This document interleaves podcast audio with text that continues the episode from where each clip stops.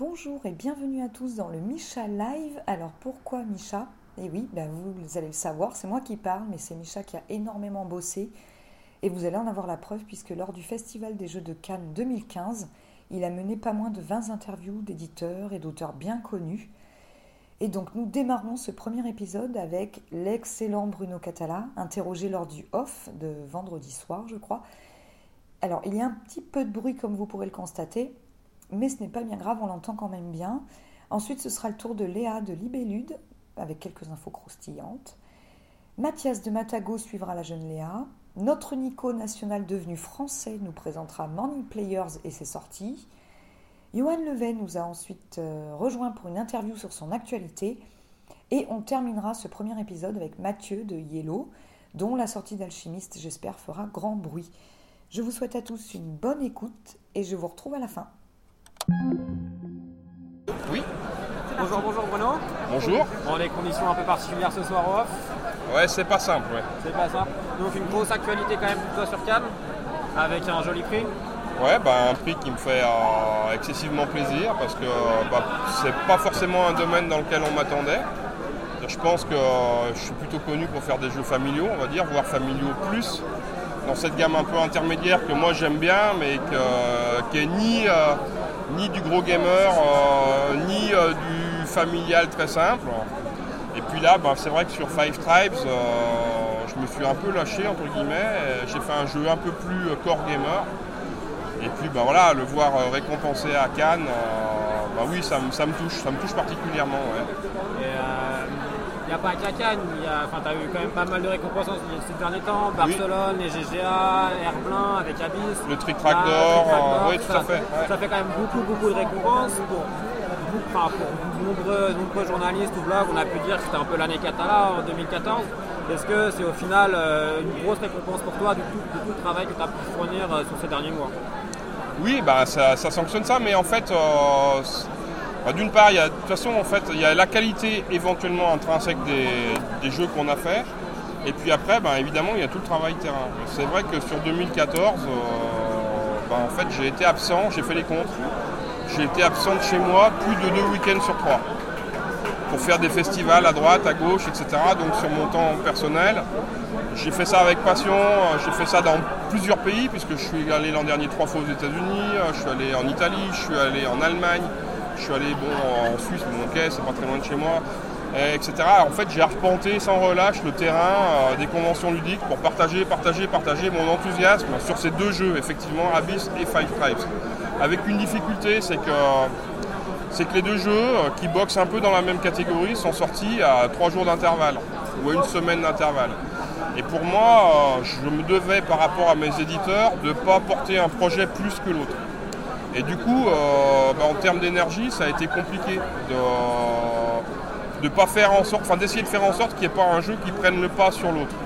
Ça m'a honnêtement épuisé, mais euh, physiquement épuisé. Et bon, je sais pas, enfin, quand j'ai reçu mon prix sur scène avant-hier soir, enfin hier soir en fait, J'étais assez ému, mais euh, tout simplement parce que aussi, euh, bah, c'est venu me chercher à un moment donné où la fatigue est telle qu'on me dit quelque chose de gentil, je suis à la limite de fondre en larmes en fait. Euh, non, non, mais c'est vraiment ça. J'en peux plus en fait. Je suis ravi, mais j'en peux plus au-delà de la reconnaissance de ton travail que tu as pu fournir, tu es un peu en train de dire que tu es fatigué et qu'on va dire que 2015, tu seras peut-être plus en retrait que par rapport à 2014 Non, parce qu'on euh, ne peut pas dire ça. J'aurais certainement moins de sorties parce qu'il y a des cycles. En fait, euh, quand on voit plein de jeux qui sortent en 2014, il s'avère qu'il y en a qui ont été initiés en 2013, en 2012, en 2011 il y a des projets qui se, qui se décalent dans le temps et il y a des circonstances qui font qu'à un moment donné, chez des éditeurs différents, euh, il y a plusieurs choses qui sortent en même temps. Ce qui est sûr, c'est qu'en 2014, j'ai passé beaucoup de temps à faire de la promo, promo amont, avant la sortie des jeux, promo aval. Et ben forcément, tout ce temps que j'ai passé sur le terrain, je ne l'ai pas passé à la conception. Et donc nécessairement, il y aura moins de sorties en 2015. Mais par contre, j'ai des sorties, euh, au moins, ouais, enfin j'ai plusieurs sorties. C'est parfait, tu fais exactement ma transition. Et, des sorties, euh, pour certaines, qui ne sont pas légères. Parce que quand Antoine, euh, il y a deux ans, m'invite à travailler avec lui sur Seven Wonders Duel, bah, je pense que c'est une sortie qui ne va pas passer inaperçue. Après, les joueurs, ils l'apprécieront euh, bah, voilà, avec leur sensibilité. Nous, c'est un projet auquel on croit énormément. Mais Seven Wonders, Antoine Boza, nécessairement, c'est pas quelque chose qui va passer inaperçu. Donc moi, ça va être une grosse actualité. En même temps, tu es le pro des joueurs à deux. Hein. il semblerait qu'on me reconnaisse euh, une certaine euh, patte à ce niveau-là. Et moi, pourquoi bah, Parce que moi, j'aime jouer à deux, tout simplement. Euh, Pour l'avoir testé hier, c'est vrai qu'on ressent l'univers Seven Wonders en toi, on sent que tu as mis ta patte dedans. Et c'est clair que ça devient Seven Wonders à deux dans un, gameplay intéressant. Et je pense qu'il va plaire énormément. Il est prévu pour SN et c'est vrai que ça, va faire du bruit. On le souhaite, mais à, nouveau, de toute façon, tu peux rien planifier. C'est-à-dire que euh, c'est quand même les joueurs qui décident et c'est tant mieux. Et nous, c'est à nous de faire partager. Comme c'est un projet auquel on croit, et eh ben à nouveau, on va repartir au terrain pour le faire partager. Là, sur le off, il y a plusieurs tables qui jouent.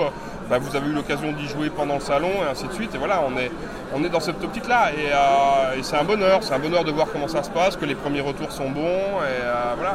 Après, c'est un jeu qu'on a vraiment fait à, quatre mains avec Antoine. C'est pas, il n'y en a pas un qui a fait plus que l'autre. On a posé sur la table tout ce qui était pour nous les éléments plus et moins du jeu. Et surtout, il ne faut pas voir ça comme euh, une adaptation. Pour moi, en tout cas, toi qui as joué, tu pourras peut-être dire ce que tu en penses, mais pour moi, c'est un autre jeu. C'est un jeu différent. Un peu, c'est aussi différent que les colons de Catane de joueurs par rapport à les colons de Catane, le jeu de plateau. On reconnaît l'atmosphère, l'univers, mais c'est un autre jeu, avec ses propres codes du coup, tes autres actualités, là, récemment, il y a eu un gros projet qui a rapporté pas mal de, dollars. On a parlé un peu avec Ludovic Montbian, qu'on a, qui a participé avec, euh, Antoine Boza aussi. Oui. Donc, tu as une extension à toi dans Conan. Est-ce que tu peux nous en dire deux mots? Non, je ne peux pas en dire grand-chose parce que tout simplement, euh, je suis en train de travailler dessus. Et donc, euh, comme le périmètre de ce que je suis en train de faire n'est pas totalement stabilisé aujourd'hui, je n'ai pas tellement envie de donner des éléments euh, qui finalement à la fin ne seraient pas euh, comment dire, retenus ou euh, qui ne correspondraient pas aux envies, et ainsi de suite. Moi je sais où je vais, je sais ce que je veux faire. j'ai commencé, c'est pas terminé. Voilà, donc je suis, en, plein travail en fait. Et là, bah là j'ai enchaîné Saint-Herblain, le festival de Saint-Herblain et Cannes, ce qui m'a valu en gros en deux semaines, dix jours loin de chez moi.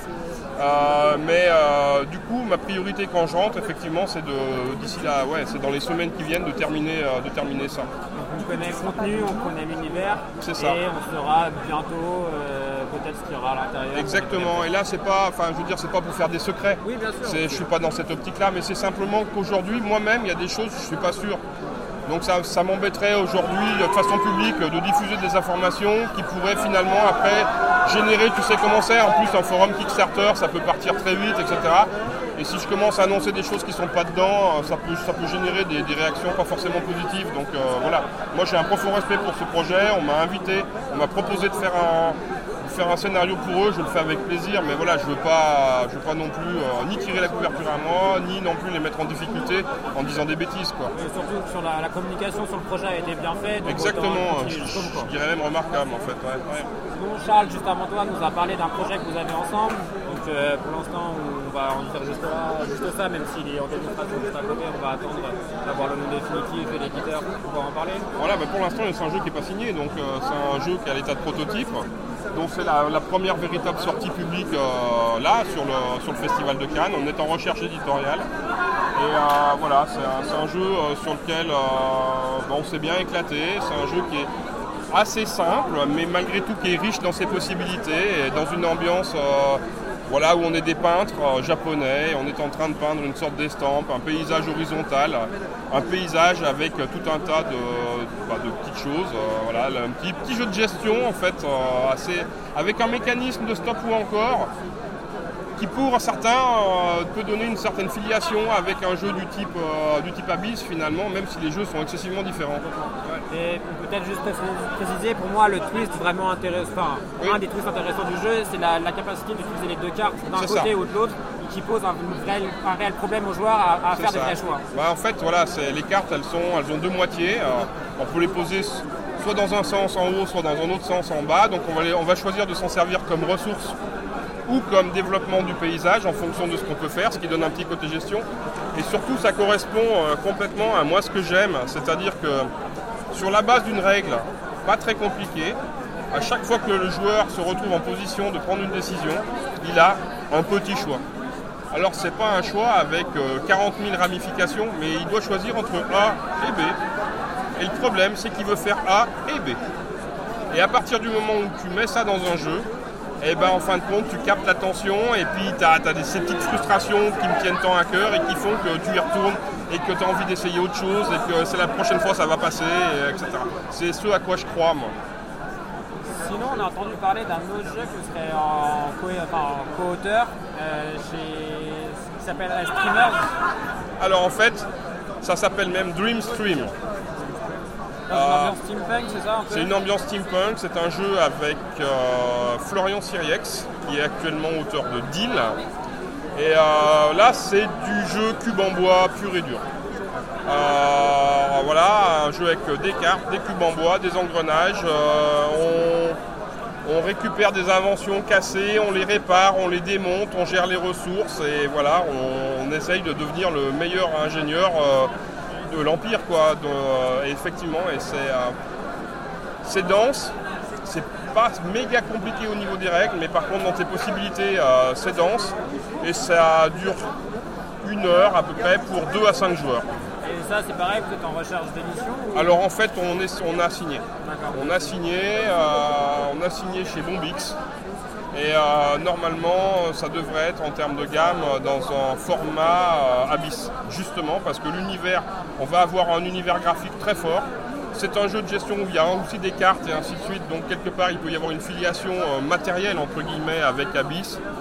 Voilà, donc normalement on est parti pour ça, mais par contre c'est un projet qui aujourd'hui au niveau du prototype est terminé, les règles sont écrites, on est très content de ces réglages mais euh, c'est un jeu qui verra pas le jour au niveau public avant, euh, je pense, le deuxième semestre de l'année prochaine. C'est du, fin 2016, probablement. Parce qu'il y a beaucoup de travail, à la fois sur le plan graphique, euh, matériel, etc.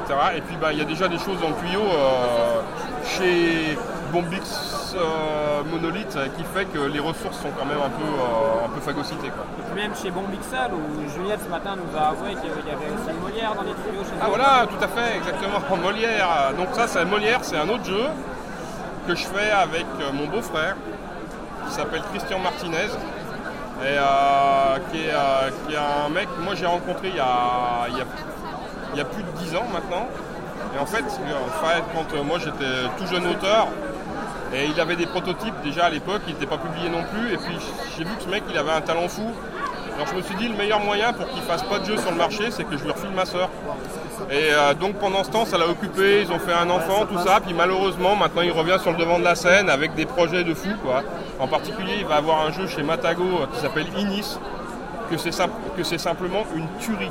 C'est, euh, c'est comment dire, c'est Cyclade en trois quarts d'heure ou, en 35 minutes, c'est simplement monstrueux quoi. Enfin, dans, dans, dans le de jeu, ça va être dans une grosse boîte. Donc moi je suis super fan de son travail. Euh, là on a eu l'opportunité de travailler ensemble sur un jeu parce qu'on est tous les deux des théâtreux. Et donc euh, du coup euh, voilà un jeu sur l'atmosphère du, du, théâtre, des troupes itinérantes de la période de Molière et ainsi de suite. On a construit ce petit jeu c'est quoi C'est un jeu de langage Non, non, non, c'est pas du tout un jeu de langage, c'est un, jeu de gestion en fait.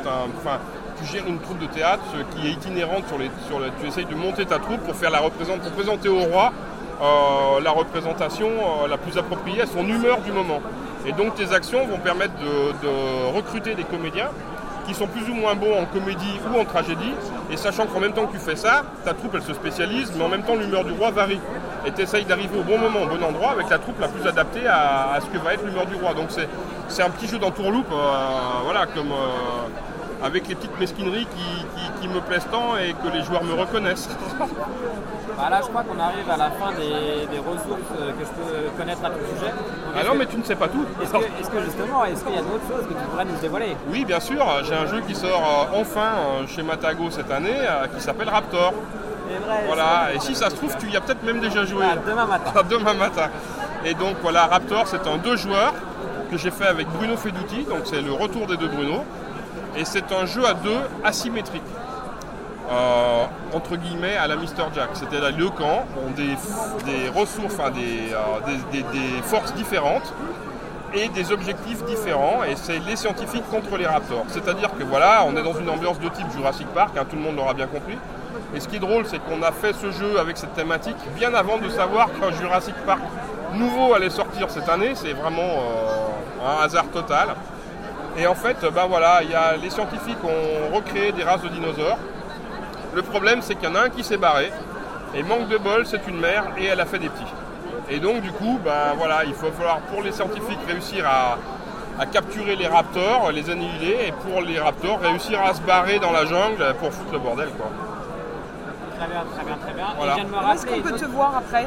Après Midi Nord euh, Non, euh, cette année, ben, par rapport à tout ce que je vous ai expliqué en termes de présence terrain l'année dernière, euh, il arrive un moment donné où si tu veux pas que tes proches deviennent des lointains, il faut, rester un peu à la maison.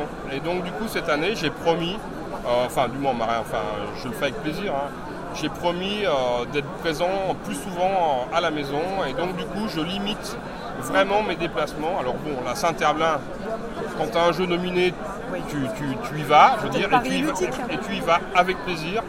Euh, Cannes, tu es nominé, tu y vas avec plaisir. Ma prochaine sortie, c'est Grenoble fin mars. Parce que Grenoble, ça fait maintenant des années qu'ils ont un festival fort sympathique. Je connais les gens qui C'est s'en pas bien loin. Voilà, je les ai toujours, ai toujours dit non. Euh, et, puis, ouais, et puis je suis à côté, donc cette année j'y vais en voisin, quoi, donc ça me fait plaisir. Et puis après j'aurai les rentrants ludopathiques pour ceux qui ont la chance d'y être, de Bruno Feguti. Donc ça c'est en avril, enfin f- ouais, fin avril, début mai. Et c'est à Étourville, mais c'est un truc sur invitation, donc c'est plus euh, voilà. Et euh, bah, PEL. Paris ludique c'est probable, mais c'est pas certain aujourd'hui parce que je enfin, il n'est pas impossible que j'ai un voyage aux États-Unis à, à la même période, donc je ne sais pas encore. Je viens de me rappeler au final de deux actualités encore te Ah, concernant. merde. Le Petit Prince, un nouveau, Ah oui, c'est vrai. et l'extension Five Drive. Et l'extension Abyss. Et l'extension Abyss, on a déjà eu Oui, oui, mais d'accord, mais c'est quand même une actualité. C'est quand même une des actualités. Alors oui, euh, une, extension, une extension pour Five Tribes qui va sortir euh, cet été. Voilà, elle est en cours de réalisation, les illustrations sont quasiment terminées, euh, le matériel est en cours de fabrication. euh, Qu'est-ce qu'elle apporte en deux trois mots? Elle apporte en deux trois mots, elle apporte déjà d'emblée une sixième tribu, qui tribu des artisans. Et ces artisans, euh, ils ont la capacité de, ben, de fabriquer des objets.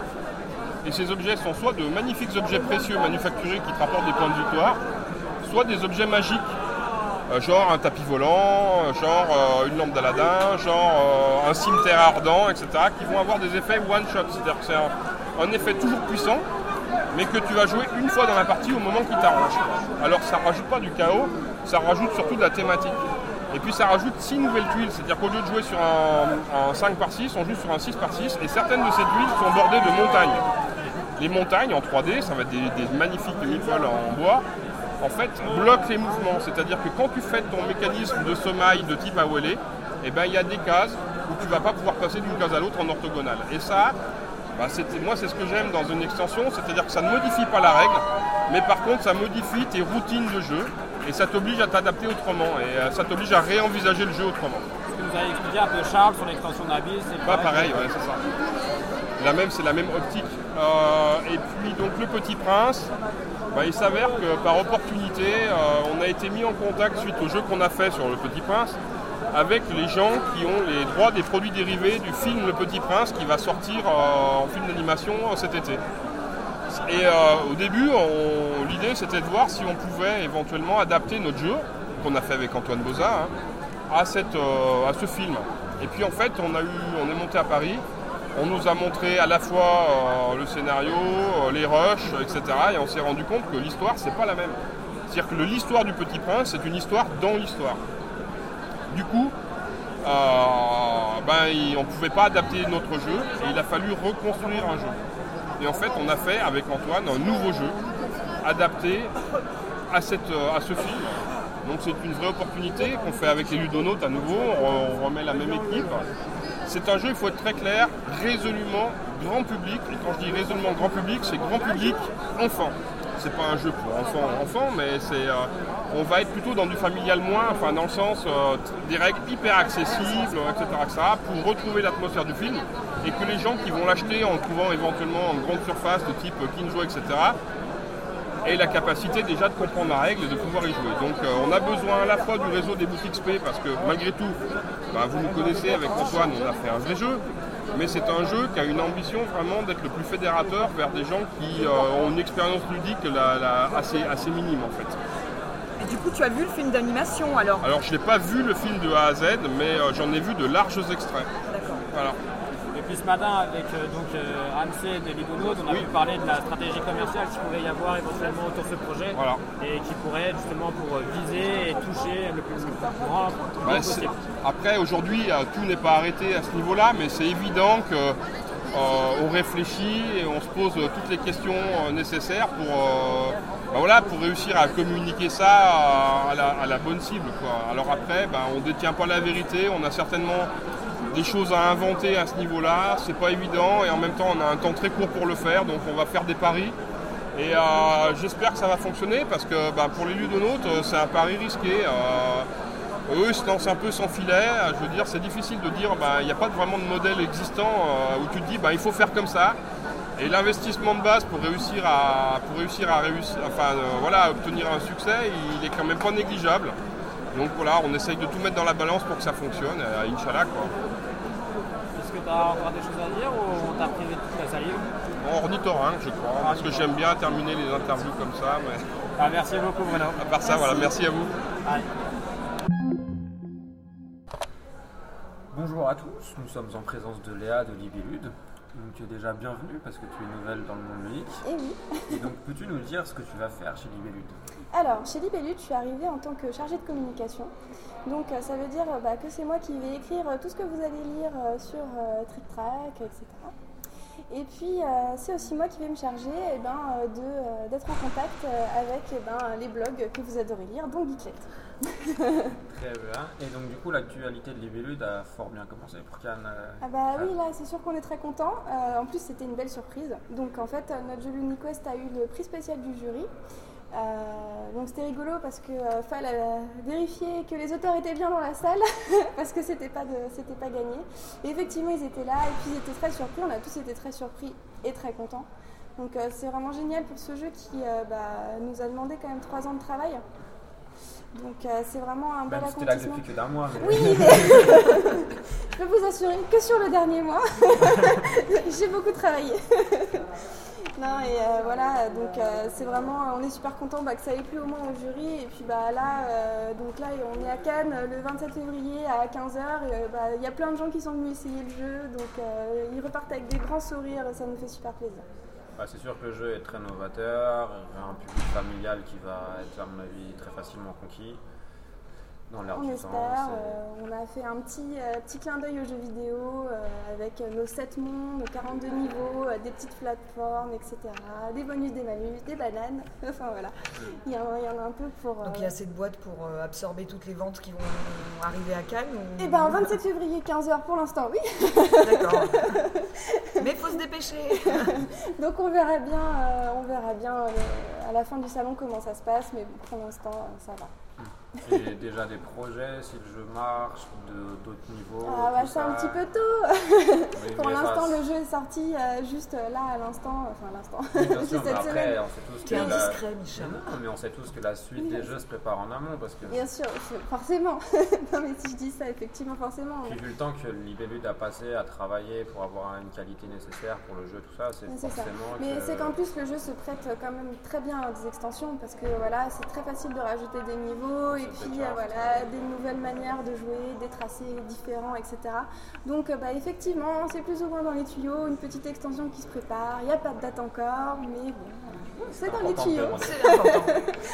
Et du coup, en parlant d'extensions, une des extensions qu'on attend chaque année chez Libellude, c'est forcément euh, le nouveau Dixit. C'est le nouveau Dixit, donc euh, Dixit 6 Memories, qui va arriver euh, en fin d'année, au mois d'octobre, et qui, en fait, cette fois fait appel à deux illustrateurs, qui sont Karine Hinder et Jérôme Pellissier.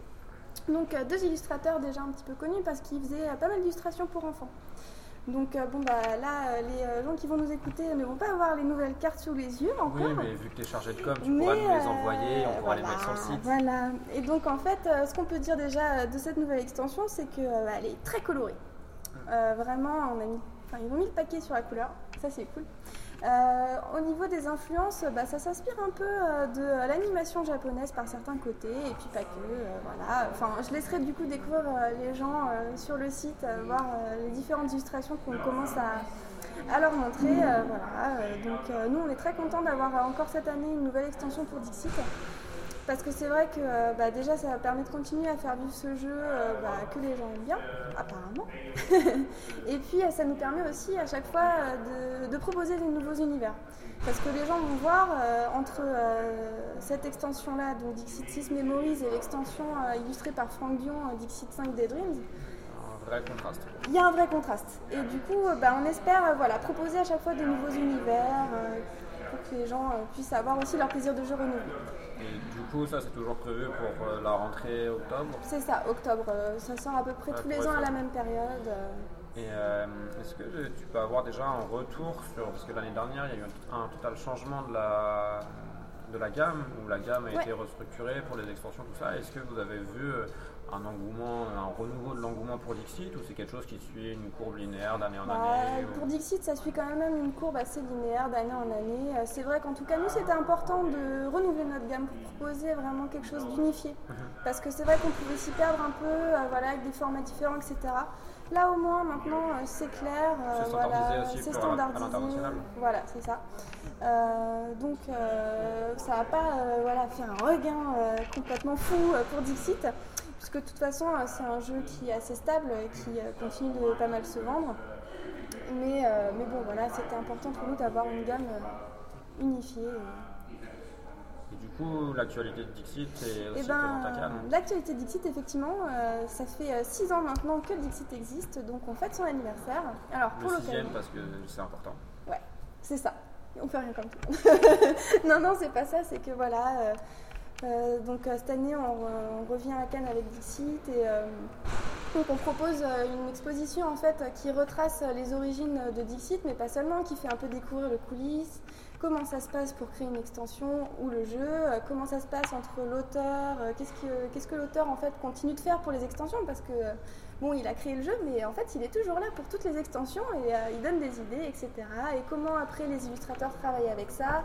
Et puis aussi on a voulu parler euh, de Dixit et de son public parce que euh, les gens sont, ont vraiment un, de l'amour pour ce jeu et ils ont vraiment fait des choses exceptionnelles. Donc là, pour l'exposition, on a reçu un costume personnalisé d'après une carte qui nous a été envoyée des États-Unis. Donc euh, voilà, euh, on avait posté des petites photos euh, sur notre compte Facebook et puis on pourra remettre les photos éventuellement sur le site. Mais euh, voilà, des choses comme des cosplays ou des choses comme ça, on se dit que Là, ça fait plaisir, oui. voilà, donc euh, du coup l'expo propose à la fois quelque chose d'un petit peu sur l'histoire du jeu, mais aussi des contenus un peu différents avec, avec et voilà. Et puis surtout à Cannes, on propose aussi le pack anniversaire, parce que l'anniversaire une exposition et un pack anniversaire, donc avec 16 cartes. Il y a un petit peu de tout, c'est-à-dire qu'il y, a se- il y a 11 cartes pardon, qu'on ne peut plus trouver, qui sont sorties euh, en Corée, 4, cartes qui sont sorties en Corée, il y a aussi 6 cartes qui sont sorties euh, aux États-Unis, qui sont sorties aux États-Unis et euh, qu'on ne trouve plus nulle part en fait. Mais comme euh, les cartes introuvables ça suffisait pas, on a rajouté aussi des cartes inédites. Donc ça veut dire que tous les illustrateurs qui ont travaillé pour Dixit ont refait une nouvelle carte généreusement, gratuitement, en fait euh, pour ce pack anniversaire. Donc leur thème c'était célébration et ils nous ont tous livré une deux petites cartes. Clément Lefebvre, France, euh, Xavier Colette, euh, Marie Pierrot, Cardois, Marie Cardois et Franck. Voilà. Et donc, euh, les bénéfices de ce pack sont reversés à l'association euh, Un hôpital pour les enfants, dont euh, est la marraine depuis euh, bah, 2011 maintenant. D'accord. On est très content d'avoir fait ça. grosse, grosse actualité. On est Dixit. très Eh ben d'en avoir pris euh, 4 packs. Bon, on est content. Ouais, pour Iso Et, et Merlin. Grosse actualité Dixit et, Et euh, Sid. Et si. Et moi. donc, grosse actualité Dixit. Et ça va pas s'arrêter, Hum. mais je vous en dis pas plus. Oh bah non On va Non, s'arrêter en si bon chemin. En tout cas, euh, voilà, sachez que Dixit, c'est vraiment un, un jeu qui nous tient à cœur chez Libellude. Et euh, on va vraiment continuer à le faire vivre, et pas seulement que euh, par des extensions. Et donc, euh, bah, ça, vous aurez l'occasion de le découvrir en 2016. euh, voilà. Une autre façon de jouer à Dixit. Et d'ailleurs, un autre jeu qui reprend la façon de jouer un peu de Dixit, c'est aussi l'autre à l'équipe grosse actualité de Libellule. C'est ça, donc euh, notre grosse actualité, c'est Mysterium. D'accord. Donc euh, bah, je pense que euh, les gens connaissent, commencent un peu à le connaître parce qu'il a pas mal buzzé. euh, voilà, les gens connaissent la version polonaise. Ouais, voilà. Donc juste, juste généralement, Mysterium, c'était un jeu qui était ukrainien à la base, Oui. qui a été publié par aussi euh, les Polonais de Portal Games, qui est un jeu asymétrique euh, Et coopératif. et coopératif, avec, euh, un- on le décrit souvent comme un mélange de Cluedo et de Dixit. Et euh, du coup là, vous avez fait la, vous allez proposer euh, une version française, mais qui n'est pas une simple traduction. C'est ça. Alors euh, donc là, c'est la première fois que notre version est jouable en fait avec le public, donc à Cannes. Donc on est content de le présenter, ça fait plaisir parce que là-dessus aussi on a eu pas mal de boulot. Donc on va vraiment, oui, comme tu disais, proposer une version à nous, version, une version libellute quoi. On ne se contente pas de reprendre et de refaire quelques petits trucs à notre sauce. C'est-à-dire que euh, bah, déjà, euh, il y a le premier trailer qui est sorti, les gens ont pu voir. Euh, le nouvel illustrateur, c'est Xavier Colette, qui nous a fait une belle couverture. Donc lui, il a bossé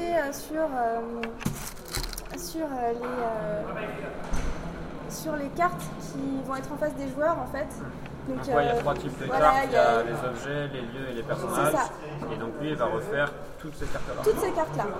Euh, par contre, il y a aussi des cartes vision, Ouais, ouais, voilà, euh, qui elles vont rester telles quelles. Elles ne vont pas bouger, Xavier Colette ne va pas les refaire parce que c'est vraiment l'ADN du jeu et on ne pouvait pas les, les- les retravailler en fait. Par contre, vous pouvez retravailler ce qu'il y a autour pour être plus cohérent un petit peu avec ces cartes vision qui sont vraiment magnifiques. Et donc Xavier Colette a retravaillé cet univers. Et puis, euh, il me semble que vous avez changé le thème, parce qu'à l'époque, ça se passait à Paris. Enfin, pour la version polonaise, ça se passait à Paris. Et là, ça. vous l'avez mis en Écosse. Nous, on a délocalisé en Écosse effectivement. C'est plus mystérieux, il y a des fantômes, euh, voilà. Une boîte française qui travaille là sur Paris, c'est très- trop, trop Frenchy. C'est ça. Et puis euh, bah, voilà, euh, donc dans le, dans le jeu, euh, les, les joueurs vont incarner euh, soit le fantôme, soit les médiums. Donc les médiums euh, vont être un petit peu de, de partout en fait. Ils vont se réunir en Écosse. Donc euh, on a un tout petit peu changé le to- storytelling, mais euh, pour ceux qui connaissent déjà la version polonaise, euh, ukrainienne, pardon, ne seront pas, des, seront pas dépaysés non plus. euh. Et euh, j'ai pu comprendre aussi que c'était plus une séance de spiritisme, qu'elle C'est durait ça. 7 heures plutôt qu'une semaine sur Alors 7 on a un petit peu euh, voilà, euh, rapproché le truc, c'est-à-dire qu'on s'est dit que 7 jours c'était quand même un petit peu long et que pour entrer en contact avec- un fantôme, il fallait quand même euh, y aller et euh, vraiment profiter tant qu'il était là. Donc on a raccourci, ce sera 7 tours de jeu, donc 7 heures. Et euh, là, nous, on peut le voir euh, sous les yeux, mais vous avez ajouté un élément vraiment important qui manquait à- aux autres versions, c'est vraiment un paravent euh, pour le fantôme. Parce ça. que ce paravent permet une réelle fluidité au jeu et de ne pas manipuler toutes les cartes pour le fantôme, ce qui permet donc une partie un peu plus dynamique. Et, donc, C'est ça. et donc là, vous avez décidé de l'inclure, parce qu'il y en a beaucoup en do it yourself, on peut Ouais. trouver sur BGG. Ah non, nous il sera vraiment inclus dans le Et jeu. là, Et Xavier Colette a fait une très très belle illustration sur le paravent. C'est ça. Donc le paravent, bah, il va servir déjà à, à cacher ce que fait le fantôme, mais il est aussi utile parce que du coup, le fantôme va pouvoir un peu organiser son espace comme il veut et mettre les petites cartes dans le paravent. On va vous préparer un truc euh, hyper pratique. Et euh, c'est vrai que ça a pas mal fluidifié le jeu parce que la version euh, ukrainienne, si je, me, si je me souviens bien, se jouait en plus d'une heure. Et euh, nos, nos parties, euh, du coup, dans en moyenne, durent plus euh, aux environs de 40-45 minutes. Donc on aime à dire 42 minutes. Et du coup, en me passant dans, dans l'espace, j'ai pu voir aussi qu'il y avait un système de vote à la fin qui serait un peu différent de la version ukrainienne. Alors en fait, c'est aussi dépendant de, euh, de la partie centrale du jeu, euh, parce que donc à la fin du vote, effectivement, euh, tous les joueurs ne vont pas pouvoir voter en même temps. Le vote se fait de manière secrète, mais tout le monde ne va pas voter au même moment. Mais ça reste vraiment coopératif. Ah oui, alors c'est complètement coopératif. Mais c'est juste qu'on va pouvoir un petit peu se dire non mais je suis pas d'accord avec toi, pourquoi tu votes pour ça? C'est-à-dire que dans, le, dans les 7 tours de jeu, on va avoir des jetons qu'on a appelés des jetons clairvoyance. Quand les joueurs vont dire leur intuition par exemple en se disant bon bah vu ce que m'a donné le fantôme, moi je pense que euh, j'ai ce personnage là, les autres joueurs vont pouvoir dire non mais c'est n'importe quoi ce que tu dis, t'as complètement tort et vont pouvoir mettre un jeton clairvoyance, désaccord sur cette carte. Ça, c'est pour le vote final Non, ça c'est euh, pour la partie avant. D'accord. Donc, une fois que le fantôme va dire si la personne a une bonne intuition, du coup, on va aussi savoir si les autres joueurs avaient raison d'être en accord ou en désaccord. Si on avait raison d'être en accord, on va marquer des points sur une piste qu'on appelle la piste de clairvoyance, du coup, parce que c'est vachement bien fait. Et euh, du coup, c'est en fonction de cette piste de clairvoyance qu'à la fin du jeu, on verra plus ou moins de cartes pour pouvoir deviner à la fin. C'est-à-dire que ceux qui ont été les moins clairvoyants, ils n'auront qu'une seule carte donnée par le fantôme pour les aider à, à deviner la bonne combinaison. D'accord, mais c'est la notion de clairvoyance, c'est pour l'ensemble des, des médiums ou c'est pour chaque médium individuellement Alors chaque médium a ses jetons de clairvoyance et il peut donner son avis sur euh, n'importe quel autre choix d'un autre médium en fait. Et quand tu dis qu'on va voir plus ou moins de cartes, par exemple, là on est tous médiums, toi tu pourrais voir trois cartes et moi que deux si j'ai moins été clairvoyant ou si la clairvoyance générale fait que tu verras que deux cartes parce Alors que j'ai pas par exemple si moi j'ai été plus clairvoyante que toi, c'est toi qui vas comment Parce qu'à la fin du jeu, donc on va avoir les- nos trois cartes euh, vision face cachée. Si par exemple toi tu as été moyennement clairvoyant, tu vas pouvoir voir deux cartes vision. Tu vas voter de manière secrète. Une fois que tous ceux qui étaient moyennement clairvoyants ont fait ça, on va passer à mon tour, moi qui étais très clairvoyante. je vais pouvoir voir la dernière carte. Et là, moi maintenant, je vais voter que j'ai vu les trois cartes. Mais toi, tu pourras plus changer ton vote en fait. Tu auras déjà voté en n'ayant vu que deux cartes. Et du coup après, quel, quel au niveau du vote, quel est le déroulement, le, le dénouement? Donc on vote tous. Et euh, en fait, en gros, bah, c'est à la majorité. Si euh, majoritairement on a tous voté pour le bon, bah, on a gagné. Et euh, bah, si on n'a pas voté pour le bon, et ben on a perdu. Mais voilà, c'est coopératif. Donc c'est là que la clairvoyance prend tout son intérêt en fait à la fin du jeu où ça va vraiment nous aider et, où là le vote se fait de manière secrète. D'accord. Et sinon, a un, un aspect qui était intéressant, je trouve, dans les, dans les versions venues de l'Europe de l'Est, c'était que la difficulté était modulable. C'est-à-dire qu'on pouvait ajouter plus ou moins de cartes. Ça, vous con- conservez Alors, on a gardé ça. Euh, simplement, c'est vrai que là, comme on le fait tester sur le salon, les gens vont peut-être pas s'en rendre compte parce que euh, ça repose beaucoup sur le nombre de. Euh, de-. Non, ça repose pas sur le nombre d'heures. Ça repose sur le nombre de cartes que le fantôme peut échanger. C'est-à-dire que le fantôme a toujours cette carte dans sa main, mais si on joue en mode facile, il va pouvoir une fois par tour changer toutes les cartes de sa main. Ça, c'était déjà dans les règles. Voilà. Mais euh, donc du coup, ça, ça permet de moduler aussi euh, la difficulté. Mais il y avait aussi l'aspect où, par exemple, si on jouait à 4 médiums, on pouvait jouer avec donc, 8 personnages possibles ou 10 personnages possibles pour multiplier les. Donc les- ça, ouais, voilà, dans les règles, il y aura effectivement euh, ce moyen-là aussi de moduler les À la règles. fois pour le fantôme et à la fois pour la difficulté ça. des médiums. C'est ça. Et selon le nombre de joueurs aussi. D'accord. Et donc j'ai pu apercevoir qu'il serait aux alentours de 40 euros pour ça.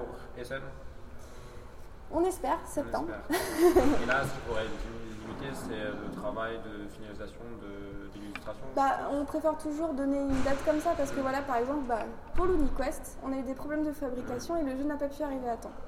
Donc quand on dit, euh, bah voilà, a priori c'est pour septembre, ça veut dire que euh, c'est septembre. Mais euh, sauf si on a des problèmes de fabrication ou ce genre de petits aléas, voilà, on préfère quand même, euh, enfin, c'est pas qu'on préfère, c'est qu'on propose, euh, voilà, on veut proposer des produits qui nous satisfont. Donc euh, voilà, on va jusqu'au bout et bah, des fois ça peut euh, entraîner des petits retards comme pour l'UniQuest. Et du coup, euh, ça fait quand même pas mal de choses. Oui. Et quelques trucs encore à dévoiler ou- Bah voilà, je vous ai fait un petit peu de teasing euh, sur Dixit. Est-ce que par exemple, je sais pas, ça me fait penser à par exemple la timeline, où il y avait beaucoup de choses et qu'il y a eu un timeline, le board game qui doit, qui doit arriver dans pas trop longtemps. Est-ce qu'on peut imaginer un peu à quelque chose comme ça où Dixit pourrait être utilisé sur un jeu de plateau ou- Alors je vais pas vous en dire trop non plus, mais en tout cas, euh, il y a vraiment pas mal de choses qui se préparent pour euh, diversifier la gamme. Et voilà, je vais pas vous en dire plus, sinon allez voir l'expo. Et pareil, euh, le fait que un crossover entre Dixit et Mysterium peut être envisagé ou... Ah bah ça c'est déjà des choses que les gens disent beaucoup sur internet. Ils, demandent, ils nous demandent beaucoup aussi si on pourra jouer avec les cartes de Dixit à Mysterium. Alors la réponse. Plutôt l'inverse. ou- Enfin, enfin, les deux, les deux sont Avec- mais disons Ah oui, oui, carte on- rêve du Mysterium, on pourrait déjà imaginer un Bah, on peut faire l'un ou l'autre Ouais. en fait, euh, voilà, on peut euh, croiser dans les deux sens. Euh, bah, en tout cas, la réponse pour Mysterium, bah, c'est que euh, on peut essayer, mais ça va peut-être pas très très bien marcher. si les gens veulent encore accentuer les difficultés, je pense qu'ils pourront essayer, mais voilà, nous, euh, on le recommande pas forcément parce que c'est vrai que les cartes sont quand même pas pensées dans la même optique. Voilà. Mais on pourrait imaginer un futur Dixit euh, pensé dans l'optique de. Tu vas me faire dire des choses qui sont pas du tout vraies. Pour l'instant, on n'y pense pas forcément. Mysterium n'est pas encore sorti. euh, voilà, donc euh, on va déjà voir aussi comment le jeu s'installe. Et puis euh, voilà. Très bien. Laurence, quelque chose à rajouter? C'est bon. Léa? Eh ben merci. Merci. Ah, merci Merci beaucoup à à tous. toi. Merci. Au revoir. Au revoir. Allez. Bonjour à tous, nous sommes avec Mathias de Matago. Bonjour, Alors, euh, comment ça se passe Cannes pour Matago? Ça se passe bien. on a un grand stand, on a plein d'animateurs euh, euh, très motivés et euh, plein d'actualités, donc ça se passe bien. Et beaucoup de monde. Et Entre beaucoup de hier et monde. aujourd'hui. euh, Beaucoup de monde entré aujourd'hui, ça va continuer demain, mais euh, voilà, on est très content. Le salon est de plus en plus, euh, de plus en plus gros, de plus en plus fréquenté. Et de toute façon, c'est le but, donc euh, voilà. Vous avez Et- un superbe stand en plus. Hein. On a un très Pas beau mal de stand, hein. tables, Ouais, c'est ouais. pas mal. hein. Non, non, on a plein de tables, on a plus de 120 mètres carrés, et, euh, plus de 20 tables de jeu, euh, quasiment une dizaine d'animateurs non-stop, donc euh, voilà. Et pour Cannes, là, donc il y a des petites nouveautés, j'ai cru apercevoir. Ouais, il y a deux principales nouveautés. Donc la réédition, la réédition d'abord d'Ultimate Warriors, qui était euh, sorti chez Pulsar Games avant, qu'on a un peu retravaillé et avec son auteur euh, pour arriver à la version qu'on a là. Le jeu reste très proche de celui qui était avant en termes de design euh, graphique. Mais euh, du coup, c'est aussi l'occasion de re- retravailler un peu avec Jib, euh, son illustrateur, euh, qui a beaucoup de talent. Et voilà, donc on est très content de ressortir ce jeu qu'on aime beaucoup, qui est un jeu hy- hyper familial, hyper simple. Voilà, pas prise de tête du tout. donc on est voilà, assez content de, celui-là. Plus la deuxième exclusivité. Nouveauté pour nous, c'est Metal Adventure. Donc c'est le jeu de plateau qui est tiré de l'univers de jeu de rôle qu'on a développé auparavant et un, jeu de Lionel Borg euh, qui a fait quelques jeux ailleurs euh, que vous connaissez peut-être. Et, euh, et voilà, là pour le coup on est sur du euh, 3-6 joueurs, jeu d'alliance et de trahison. on joue des pirates de l'espace qui abordent des vaisseaux à tout va pour trouver de la gloire et de l'or. Et quand, quand l'ambiance est là autour de la table, c'est c'est assez agréable à voir jouer, on est assez content. Le speech est bon en tout cas. hein. Ouais. Ça donne envie. Je viendrai tout à l'heure. Et euh, il y avait aussi des séances de dédicaces pour ces deux jeux. euh, Oui, alors euh, effectivement, en fait, euh, dédicace, euh, pas vraiment pour tous. On a eu de la dédicace euh, pour Ultimate Warriors avec Jib, qui est d'ailleurs encore en train de dédicacer maintenant. Et, euh, et, euh, sur Metal Adventure, euh, nos illustrateurs n'étaient pas là, mais on avait l'auteur pour euh, la démo euh, et l'auteur du jeu de rôle qui était là pour euh, donner un- le crédit de l'univers en plus. Enfin, voilà, donc, mais les tables n'ont pas des amplis, euh, donc euh, on est content. Donc, euh, belle actualité à Cannes pour vous. Ouais, ouais, non, très belle actualité. Et puis, euh, et puis en plus, on présente euh, Baroni qui, et qui, et qui est terminé en fait et qui sort en mai. D'accord, donc ça, là, tu vas attaquer les différents. le- votre programme de 2015. euh, voilà, c'est ça. Matago. Après, c'est le programme de 2015 est toujours un peu fluctuant, mais en tout cas, ce qui est sûr, c'est que Baroni sort en mai.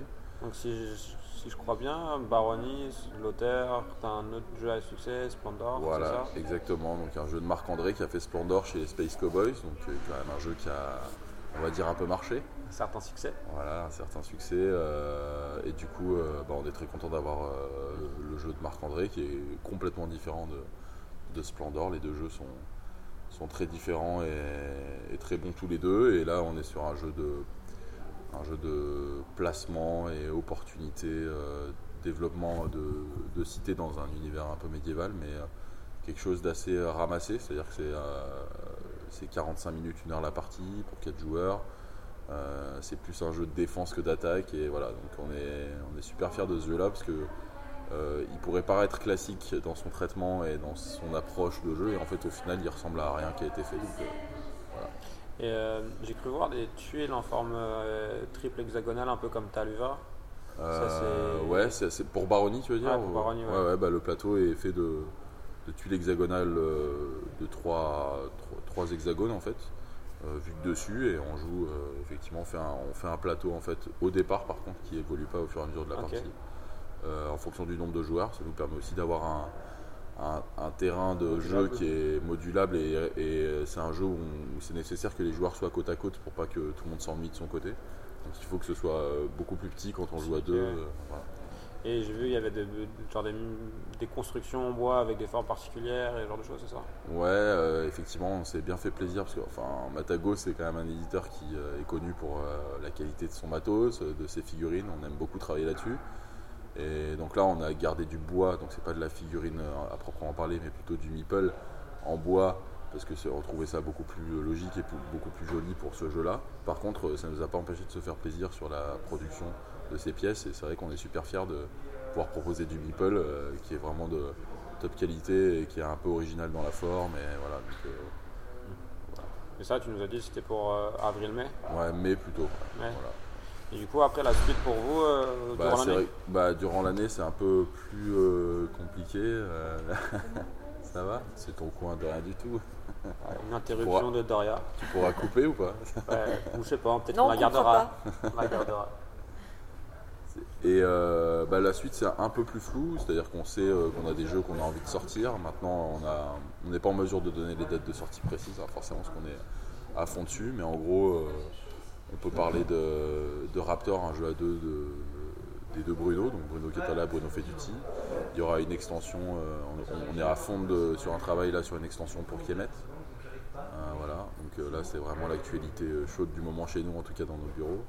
Et, euh, Il y a pas- D'ailleurs, par rapport à Kemet, euh, il n'y a pas euh, aussi dans la gamme XL un jeu à venir? Alors ouais du coup on a, on a publié un teaser là récemment sur le prochain jeu XL qui va s'appeler Inis, qui a pour thème euh, les univers celtiques, qu'on a fait jouer un peu euh, en avant-première à, des, joueurs euh, qui pouvaient s'inscrire pour venir découvrir le jeu. Et euh, donc ça voilà, on n'a pas de date précise non plus, mais en tout cas euh, on va dire plutôt vers l'automne. Euh, un nouveau jeu de la gamme XL qui me tient vraiment à cœur chez Matago, parce que c'est des jeux avec un thème fort, avec, euh, avec un côté épique qu'on aime beaucoup. Et, euh, et Inis euh, est parfaitement dans ce, dans ce cœur de cible-là. euh, voilà. Donc, on a hâte de le sortir pour voir quel va être le, le ressenti des joueurs celui-là. Et donc, encore des choses pour 2015 ou là, ça y est, 2015 là, c'est là, bien chargé voilà, déjà disons que c'est bien chargé et on pourrait, euh, voilà, on, on travaille sur d'autres choses et, et tout ça. S'il y a, euh, on a prévu de lancer la Gen Con cette année aux États-Unis, l'extension euh, de Takenoko Oui. en, en coédition avec Bombix. Voilà, donc ça c'est aussi dans les, dans, dans la- dans les tuyaux. Et, euh, et enfin, on peut euh, parler de Zombie versus Cheerleader, qui est un autre jeu à deux euh, d'un auteur américain euh, qui va sortir en 2015 aussi. Et, et voilà, du coup, on, on est dessus aussi. C'est assez- c'est plutôt bien avancé. Et, et voilà, pour 2015, euh, voilà, c'est à peu près Un gros programme. Ouais, un gros programme, mais, mais voilà, très content de signer tous ces, de sortir tous ces jeux. ouais. Autre chose à rajouter? Non, bah écoute, pour Bah, moi, ça- Merci beaucoup. Merci. Au revoir. C'est parti. Eh ben, bonjour à tous, je me retrouve avec Nicolas de Morning Players, la toute dernière interview de Cannes. Je vous le cache pas, on est un peu crevés. Euh, bonjour Nicolas, Bonjour Laurence, ça va? Ça va et toi? Oui, salon se passe bien Écoute, c'est magique comme à chaque fois. Comme à chaque fois, effectivement. Euh, on- je te propose de démarrer avec une petite présentation de Morning Players, Oui, alors je vais essayer de ton soit- rôle aussi. Voilà, et je vais essayer qu'elle soit petite la présentation parce que Morning Players c'est quand même un, un- un gros morceau. Euh, je vais faire simple, je vais commencer par l'historique. Donc il y a la distribution. Donc Morning Players c'est un distributeur euh, qui ne fait pas la distribution en, en- en vente, en dépôt vente, mais en achat. Donc c'est un autre modèle. Morning Player c'est aussi de l'édition. Donc euh, les deux jeux, j'en parlerai, hein, c'est Kumo et euh, Hope pour cette année, donc de l'édition pure. Morning Player, c'est aussi de la traduction avec un partenariat depuis euh, le début avec Jamie Stegmaier.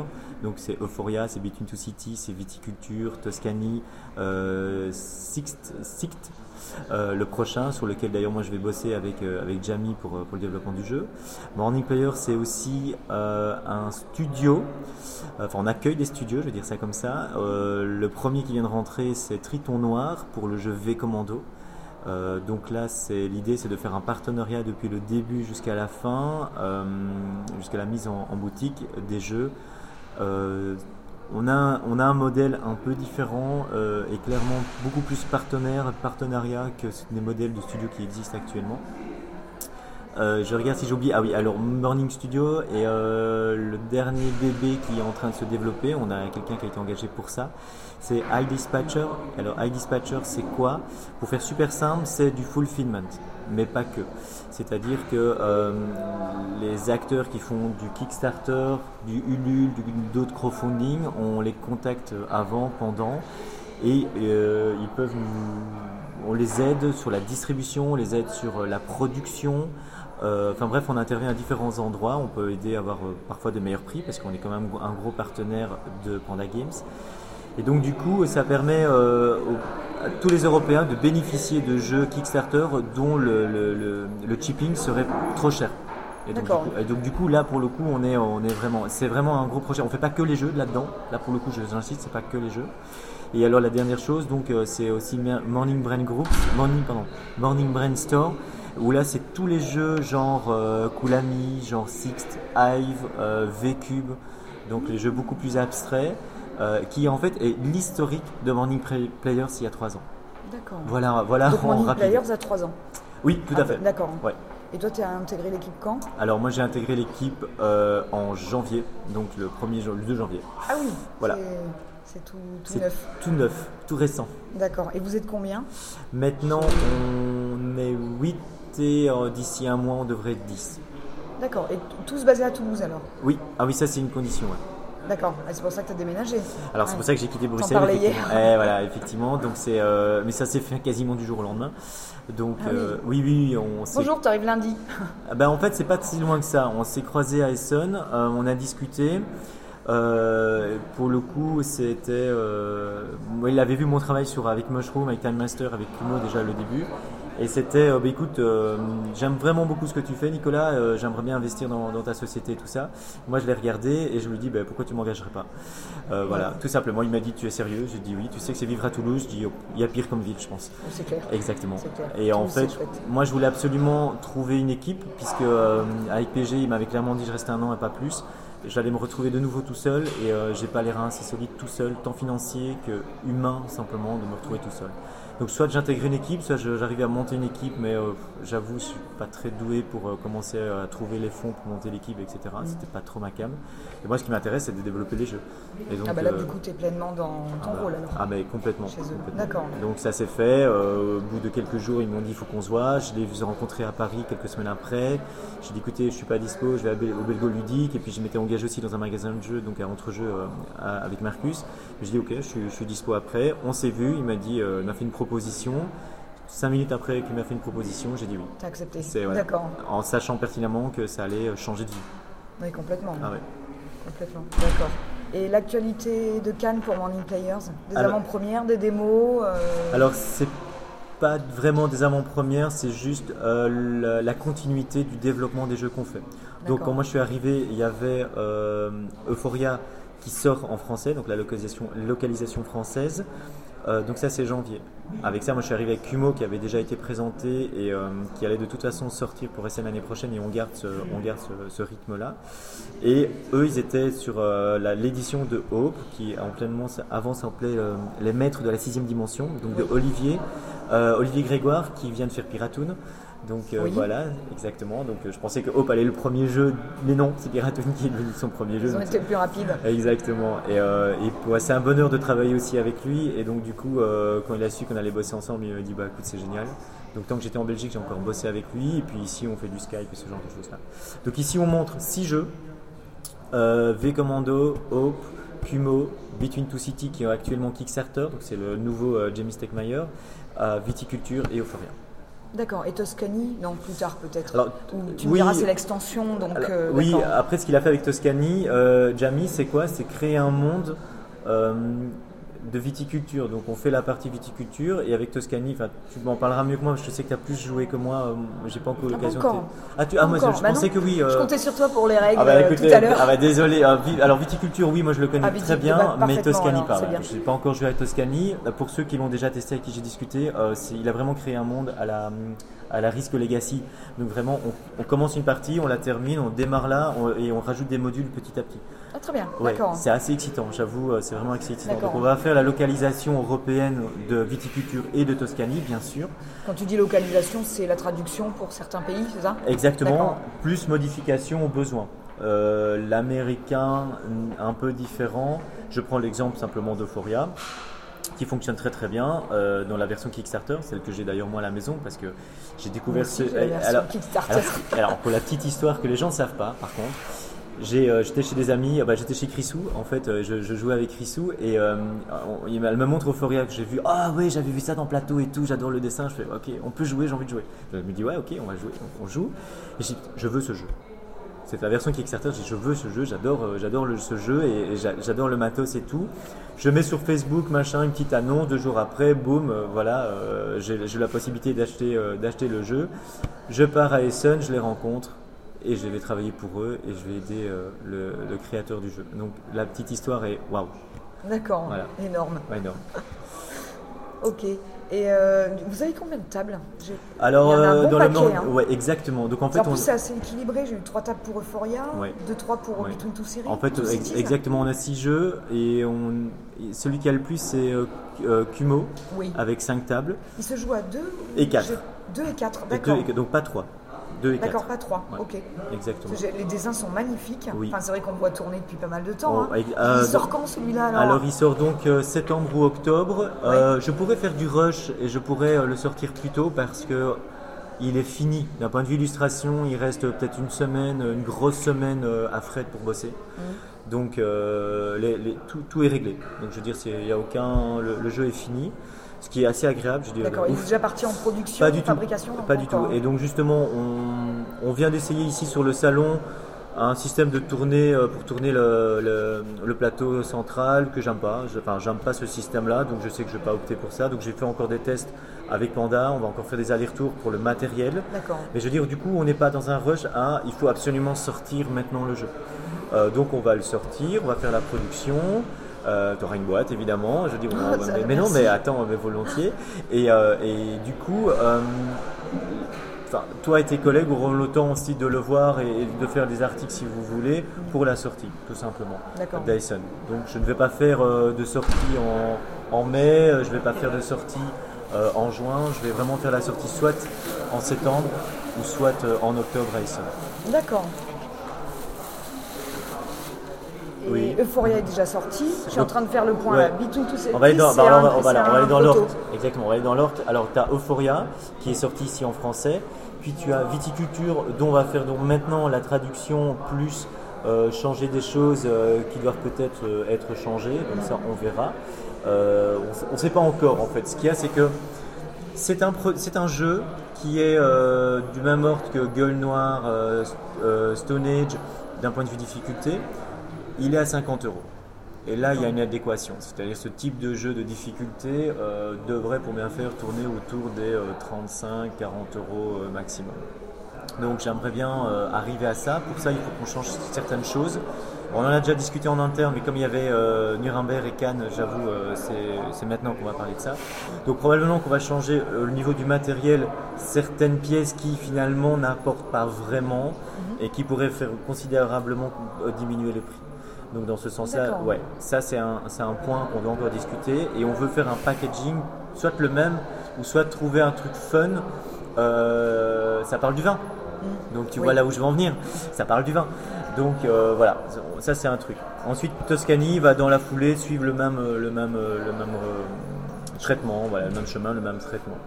Après, il reste Between Two City qui est en- actuellement en Kickstarter, donc on doit être à 110 000 aujourd'hui, samedi, on doit être à 110 000 euh, après 48 heures. Donc il a réussi, ou 3-4 heures, il avait réussi son, son, son Kickstarter. Donc on va, je pense, arriver. euh, on a fait des paris en interne, moi je pense à 200, 250 euh, 1000 euros. Je pense qu'il va arriver à ce stade-là. Quand il sort, donc lui il va sortir maintenant, dans la foulée, et nous on va sortir la traduction aussi dans la foulée.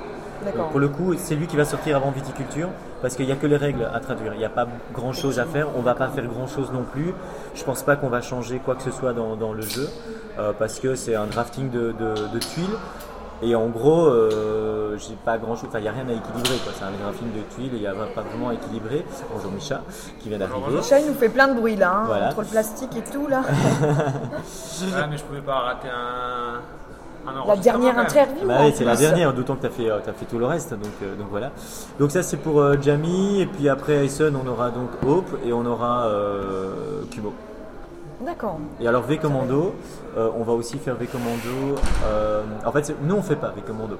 Ce qu'il faut expliquer les- les- le studio, c'est que l'éditeur est maître de tout. Nous, on est vraiment là pour l'aiguiller, le guider et faire en fait une position.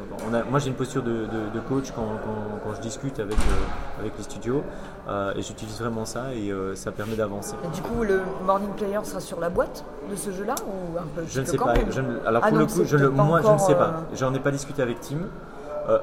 C'est pas que je m'en fiche ou pas, mais là moi je me suis concentré sur Cannes et euh, parce que tout s'est fait très très vite ici. Euh, donc euh, Ouais, en même temps, arrivé en janvier, euh, ouais. pas beaucoup de temps pour Bah, quand je suis arrivé en janvier, il y avait, un- ils étaient sur un, là, un jeu qui m'ont dit euh, ouais et un jeu qui, qui sortait. Là, je me retrouve avec euh, six jeux. Et, euh, et dans ce que moi je vois aussi dans les auteurs, j'ai des jeux que je vois pour le, le brainstorm. Donc c'est-à-dire, je vois, j'ai joué, bah, j'ai eu la chance de jouer avec l'auteur de, de Hive, qui est avec, avec son prochain jeu, qui est encore en proto et euh, que j'ai beaucoup, beaucoup, beaucoup aimé, en- entre parenthèses, que j'ai vraiment fortement apprécié.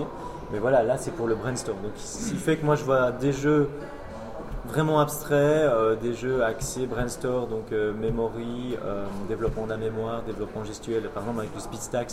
Donc c'est, euh, tu sais, ces gobelets creux là, Oui. avec lequel machin qui, qui fait fureur là où ils sont en ce moment. Donc en, en UK et aux États-Unis, c'est un développement de fou. Il se fait qu'on est le distributeur officiel et exclusif, si je ne dis pas de conneries, pour l'Europe. Euh, donc voilà, c'est Cocorico, donc ça c'est cool. Et pour répondre à ta question en Un off, belge qui fait Cocorico quand même. eh, il y en a qui suivent, très bien. Comme disait Colu, j'ai les noms des meneurs. donc, euh, donc voilà, je suis un peu partout, euh, j'ai pas le choix. Donc pour le moment, c'est vrai que je fais les choses dans l'ordre, je segmentise, euh, segmente beaucoup les choses, je fais les choses dans l'ordre, et euh, je dis quand les choses vont sortir, comme ça au moins, voilà. Moi, je viens un peu d'arriver, peut-être que vous en avez déjà parlé, mais moi, il y a un projet potentiellement qui sera rattaché à vous, qui m'intéresse énormément, c'est le futur Kickstarter de Stonemeyer, Site. Oui. Et celui-là, il a vraiment un univers graphique, l'illustrateur qui est derrière est juste euh, phénoménal.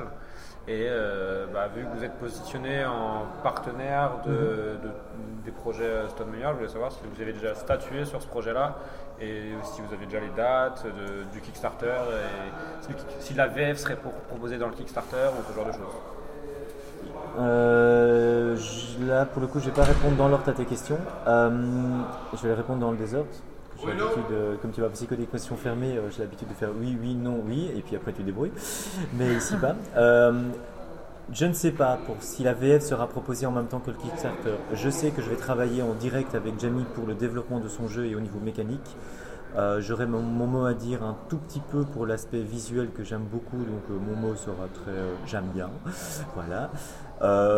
Comme c'est Jamie, on va. En fait, on va essayer maintenant avec Jamie d'être à la source, et ça va être le cas avec. C'est la première fois que ça va être le cas, d'être à la source du développement du jeu. Ce qui permet, je le disais euh, tout à l'heure avant que tu n'arrives, que un Américain, ça ne le dérange pas de jouer un jeu qui n'est pas équilibré.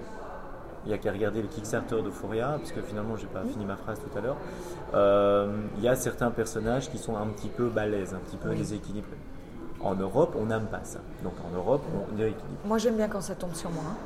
Bon, Surtout c'est ma dernière partie Euh, à bah, 6. bah, bah. J'avoue. Moi, sinon, non. Moi, je ça me suis rendu compte à la fin, mais après, je me suis dit non, c'est moi qui suis balèze. Sinon, elle n'aime pas le jeu. Sinon, elle n'aime Non, pas le non, jeu. non, non, j'aime bien. Donc tu joueras aux versions Kickstarter.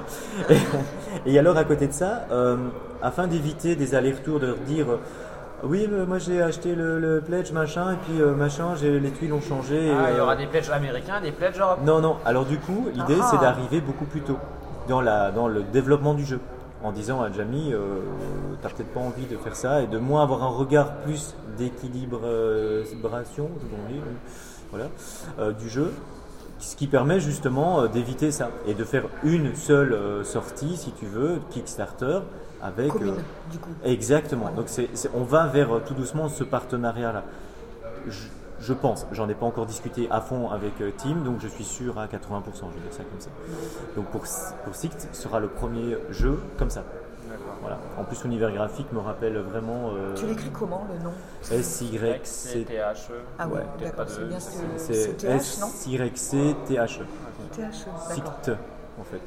Euh, euh, je, je ne sais encore rien du jeu parce que comme je disais, euh, en deux mois j'ai dû changer de vie, euh, m'adapter, Ouais. euh, débarquer à Nuremberg ou euh, me préparer pour Nuremberg. Déménager aussi. Ouais, c'est ça. Et, euh, et me préparer pour Cannes avec une foule de protos à, à devoir gérer et à, à augmenter ma connaissance en fait de, de choses que déjà je n'étais pas très doué avant, mais d'où je vais augmenter, à savoir proto, production, etc. Donc là maintenant je vais on se- là maintenant on regarde vers Essen. C'est-à-dire maintenant là on, se- on est tourne. on- maintenant je suis à Essen. Après Cannes je suis à Essen. D'accord. Vous n'allez pas faire d'autres festivals quand même avant? Si si Ouais. si bien sûr. Je, je les fais quasiment tous connus. Je veux dire les Ouais. gros en tout cas. Ludinor, Donc, euh, non. Ludinor. Ah, Ludinor, oui, pardon. Oui, donc euh, Ludinor, Paris Ludique, Montpellier, euh, en tout cas, il y aura des tables à Montpellier, il y aura des tables à Mulhouse. Euh, à Épinal la semaine prochaine, on n'y est pas. J'y étais l'année dernière avec Time Master, mais j'y suis pas cette année. Euh, parce que je peux pas tout faire non plus. Voilà, donc on essaye d'avoir une morning family, donc euh, comme on vous l'avez un peu Oui, goûté hier. hier soir. Mais c'est vraiment l'idée, c'est d'avoir des gens aux quatre coins. Euh, Jamie fait ça aussi. Euh, donc c'est d'avoir des gens aux quatre coins du monde qui, à qui ils ont les jeux, ils ont ce qu'il faut pour le matériel pour les présenter. On n'oblige pas, c'est les gens qui nous demandent Oh, on aimerait bien présenter tel jeu parce qu'on l'aime bien, etc. à une soirée, à un off, à une journée, etc. Donc ça, on essaye de pousser de plus en plus. ouais. On peut pas faire tout. On peut juste pas faire tout. Je sais pas si j'ai répondu à toutes les questions, parce que Oui, je, parle beaucoup, hein, mais. euh, Non, mais c'est bien.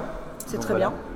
Du coup, tu voulais rajouter quelque chose d'autre, une anecdote ou voilà, ou autre chose, ou L'anecdote. quelque chose euh, que personne sait et que tu voudrais dire là au micro devant tout le monde? Rien de sexuel. Non. Euh, ah, ça, les gens le savent, c'est vrai. Euh, alors, personne sait quoi. euh, ah bah, je sais, c'est, c'est Marilyn qui me demande. C'est. Euh, Elle a pas mis de H à ton prénom. non, donc, mais c'est euh, pas grave, c'est pas grave. Euh, je, je vais répondre tout de suite. Ah oui, je vais dire une chose oui, que j'ai pas encore dit en interview. J'étais en train de réfléchir. Je pense que je l'ai pas encore dit, si ce n'est euh, peut-être à Nicolas Bosseret euh, en Belgique. Euh, il faudra bien regarder le plateau de haut. Ah. Je vais terminer là-dessus. Je Mystère, confirme. mystère. Je confirme. Il faudra déjà bien le regarder. euh, Ouais, mais non, mais- mais ça a vachement changé. Mais ce je que, ce tout le monde voit maintenant, je laisse des détails pour la fin que personne ne verra avant, euh, sauf Très quelques bien. privilégiés, mais que personne ne verra. J'ai envie de, que personne ne voit en fait. euh, Ce que vous allez faire du plateau. ouais, non, parce qu'ils comme ça. Non, non, quelques détails qui seront dessus. Et c'est pour ça que. Bon, allez, je dis un autre. Je vais dire deux lettres pour, euh, parce que je vois que je suis un peu trop flou. E, E. Non, non, moi j'ai bien compris. E, E. À vous de jouer. E, E. On verra. Merci bien, Nicolas. Merci à toi. À bientôt. Merci à vous. Bonjour à tous, nous sommes en présence de Johan Levet. Salut. Donc, euh, petite actualité quand même. Enfin, pour toi quand même sur Cannes avec euh, la sortie de La Cigale et la Fourmi, le tome 4 de Purple Brain. Exactement, ouais, dans sa gamme compte et jeux, ouais, c'est le numéro 4. Et, euh, et voilà, donc ça sort en effet pour, pour Cannes, mais j'ai vu que c'était déjà disponible dans la plupart des, des boutiques. Donc, donc voilà, c'est- j'ai vu mes premières boîtes hier, donc, donc voilà, je suis content. Et euh, une petite particularité pour le jeu, c'est la première fois que pour la gamme que Benoît faisait un travail de commande. Ouais, c'est lui mhm. qui est venu te chercher avec euh, ce compte-là. Comment ça s'est passé Voilà, Expert de la fourmi, j'imagine. Oui, c'est ça. Donc, euh, bah, moi, je suis connu bah, que pour Myrmes, quoi. et en fait, il a eu l'idée. Donc, on était amis Facebook, on se connaissait pas particulièrement, et euh, il a eu l'idée donc d'adapter euh, le jeu La Cigale et la Fourmi. Et du coup, il trouvait ça rigolo de, de me proposer, euh, de me proposer ça parce que, bah, voilà, les fourmis, le clin d'œil par rapport à Myrmes. Et puis du coup, j'ai trouvé ça rigolo, que c'était un défi qui était, qui était intéressant à relever. Sachant que ce qui était intéressant, c'est qu'il avait déjà quand même une idée assez précise. Il, il voulait que ce soit un jeu de collecte. Euh, et puis en même temps, après, le compte faisait qu'on ne pouvait pas faire n'importe quoi. euh, la cigale et la fourmi. La première difficulté pour moi, ça a été de ne pas faire tout simplement un jeu à deux joueurs, quoi, comme il n'y a que deux personnages dans la cigale et la fourmi. Et puis du coup, bah, j'avais quelques idées euh, dans les tiroirs que j'ai réussi à, à adapter pour le compte. Et puis voilà, donc ça, en fait, je lui ai montré assez rapidement, euh, je sais pas, au bout de 2, 3 ou 4 semaines. Et, euh, et, puis, ça lui a plu, donc euh, voilà, c'est parti. Après, il y a eu beaucoup de boulot parce que moi, l'idée de base, je l'ai eu, ça lui plaisait. Mais après, il a fallu qu'on trouve différentes variantes, experts, pas experts, etc. Et du coup, on est très très content du résultat. Et c'est marrant parce que hier avec Benoît ou même toi là, vous présentez le jeu comme un jeu de collecte. Alors que quand on y a joué, bah, ce, qu'on- ce qui en ressort, c'est la sensation de bluff et de déduction qui est super Ouais. intéressante. Donc est-ce que c'est au final, c'est au départ l'idée c'était de refaire un jeu de collecte et au fin, après c'est le bluff qui a pris le pas ou est-ce que c'est notre vision de joueur et vous votre vision de créateur? Bah, Je sais que moi je- j'ai eu cette idée donc de, de constituer ce terrain là avec, les, avec des, des, des- des maté- Au début c'était des matériaux. J'avais repris les matériaux de Myrmès. Il y avait le- la terre, la pierre, l'eau, l'herbe. Et donc j'avais piqué même les illustrations euh, magnifiques d'Arnaud de Meg pour refaire mon proto. Et puis donc du coup pour moi au début bah, j'étais parti vraiment sur un jeu quasiment de gestion de ressources, on plaçait les fourmis etc. Et puis après, euh, étant donné que la contrainte quand même c'est qu'il fallait pas que ce soit un jeu pour adultes, quoi, c'était censé être un jeu quand même familial, et ben il fallait qu'il y ait une mécanique comme ça qui rende euh, du coup le, jeu plus accessible. Et puis cette idée de bluff est, venue en deuxième, euh, enfin quasiment en même temps, mais voilà, du coup c'est ce qui rend le jeu accessible, quoi. C'est pas juste un jeu calculatoire, il y a du bluff, c'est ce qui fait que c'est assez accessible, quoi. Et après, l'idée d'avoir différents euh, meeples, fourmis qui forment une petite colonie, une petite ligne, comme on peut voir les fourmis se déplacer, qui du coup, Mm. euh, on voit bien une relation entre thème et mécanique. Bah, c'est ce que j'aime, c'est ce qui a fait, je pense que Myrmès a- a- avait pas mal marché, c'est que j'avais vraiment adapté euh, tout ce qu'on peut euh, penser euh, euh, au niveau thématique sur les fourmis, et puis essayer de les adapter au maximum en, en mécanique. Et là, en plus, dans, dans la cigale et la fourmi, ça apporte quelque chose d'intéressant, ça apporte une contrainte en fait, parce qu'il faut placer des, euh, fourmis bah, sur le terrain, mais on ne peut pas les placer comme on veut, donc ça apporte une contrainte qui est intéressante pour, pour le joueur, quoi, pour les choix.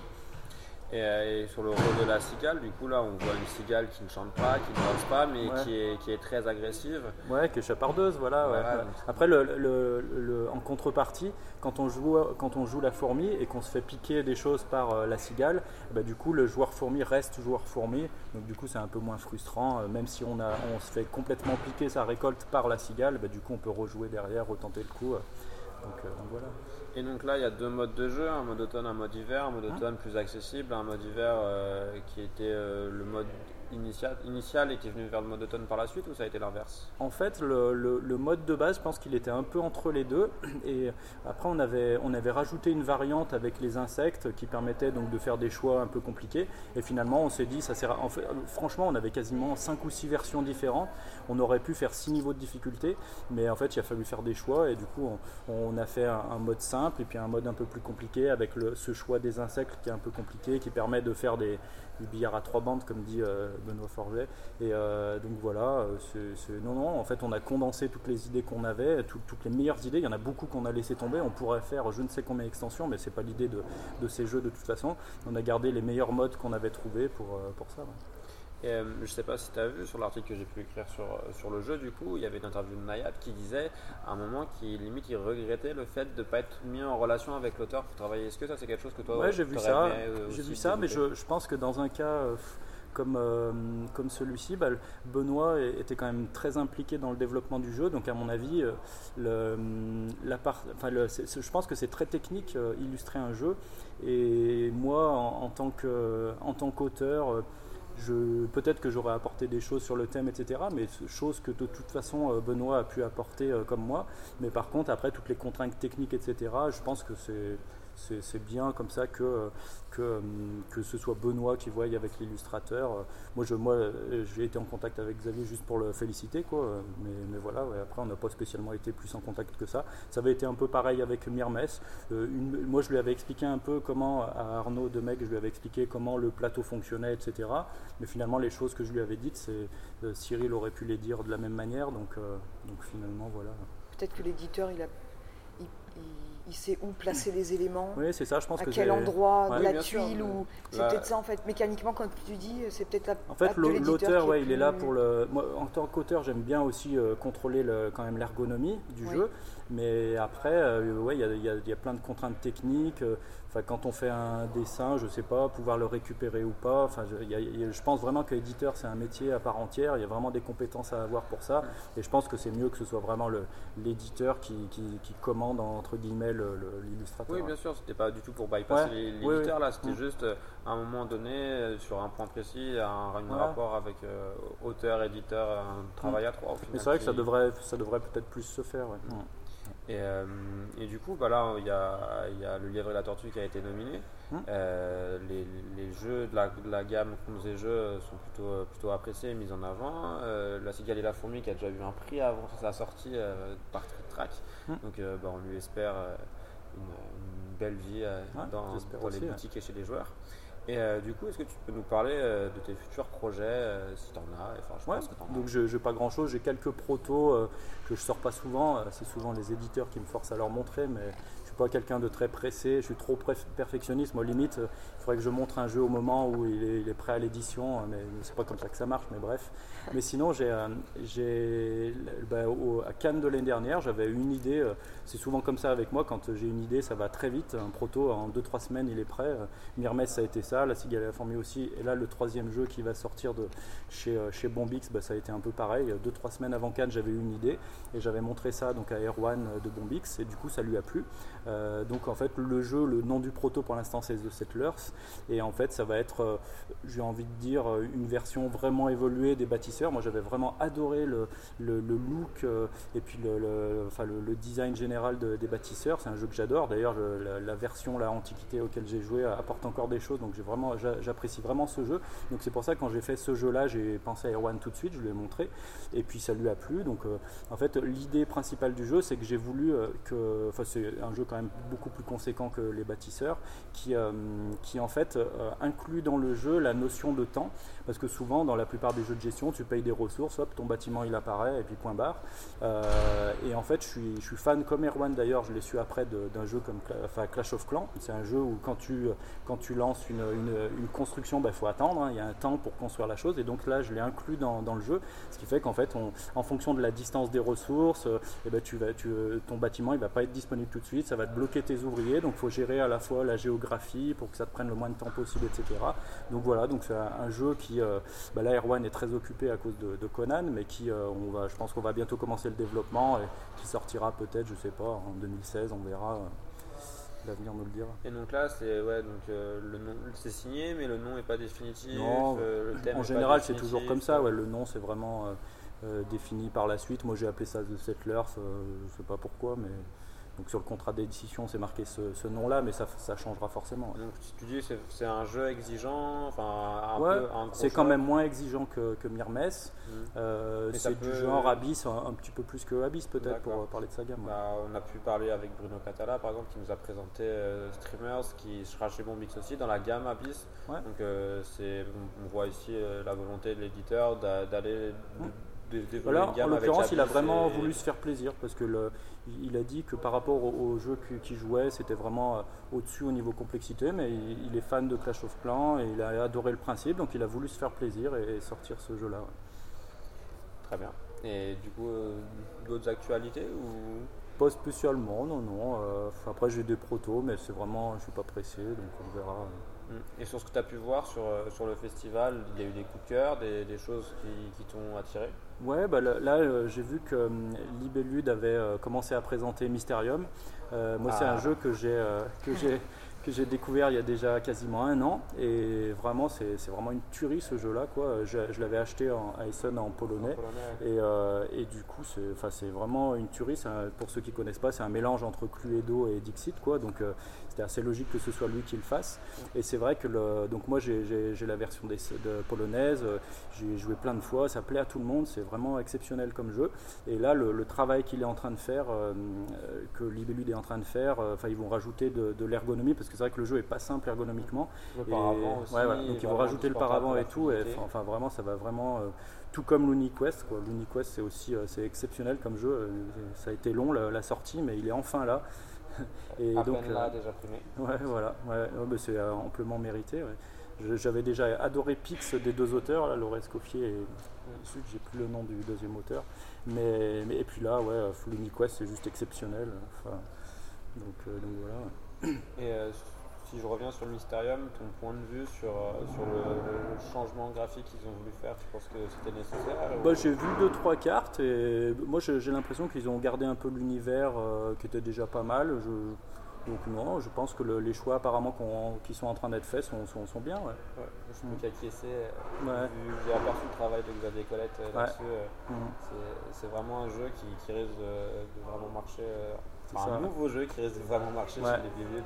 C'est ça. C'est plus qu'une traduction, c'est vraiment. euh, Ouais, il y a une grosse valeur ajoutée comme tous leurs jeux. De toute façon, ils mettent le temps pour sortir le jeu, mais quand tu vois le résultat, euh, tu comprends.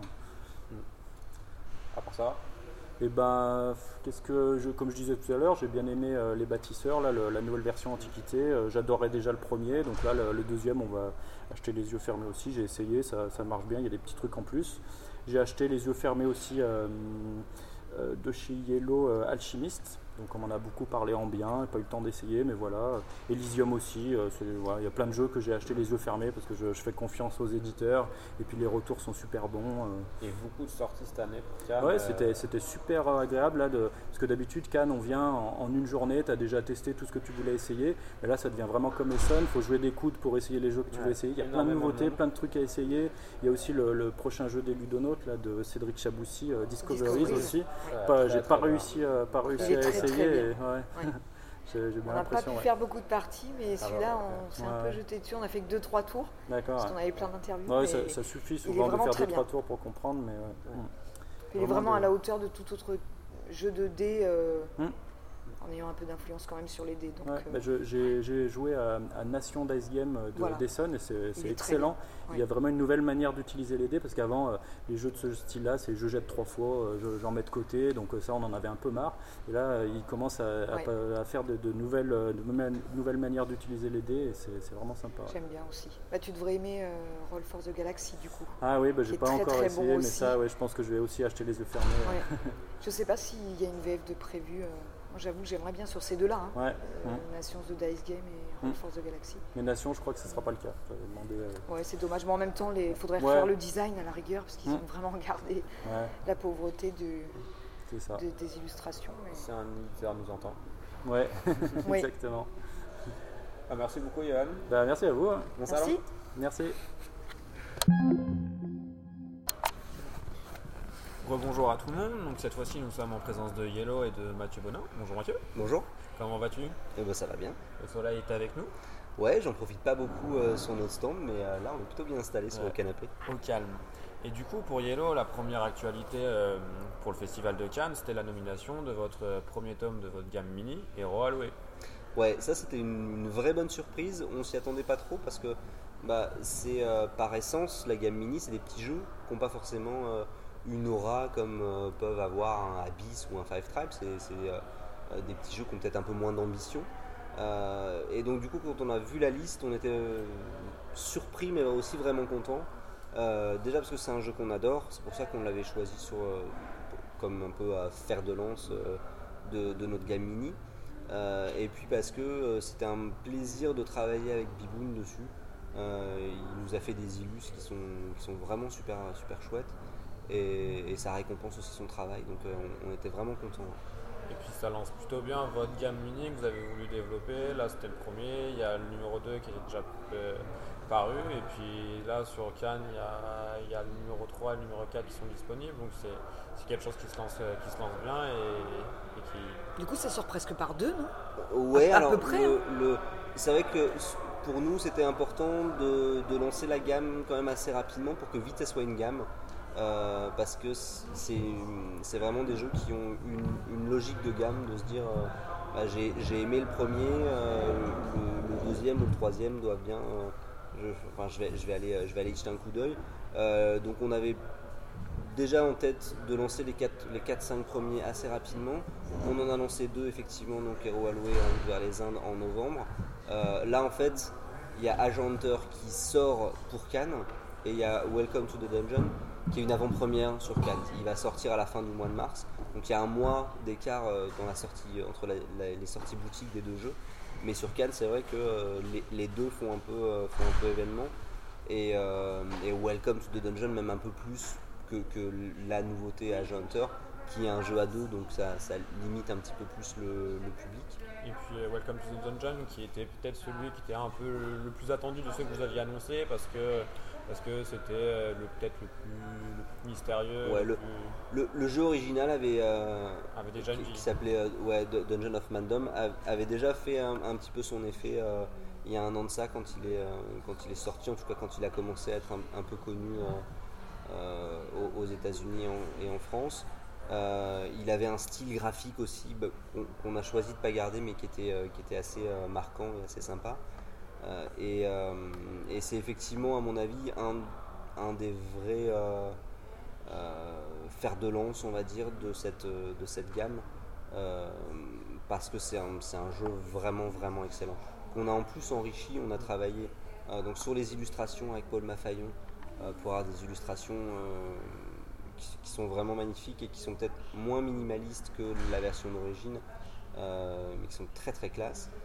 Et puis on a travaillé aussi avec l'auteur pour enrichir le jeu, qui euh, c'est un, peu euh, paradoxal pour une gamme minimaliste, mais qui était un petit peu trop minimaliste et, surtout pour lequel il y avait, quand on jouait au jeu original, il y avait un héros et les parties euh, c'est pas forcément qu'elles se ressemblaient, mais c'est qu'il y avait une telle potentialité de se dire ah mais si on changeait de héros et d'équipement, il pourrait y avoir tellement de possibilités que bah, on a été jusqu'au bout de cette idée-là et on, a retravaillé avec l'auteur pour, euh, pour créer trois nouveaux héros et amener un peu plus de diversité dans la boîte.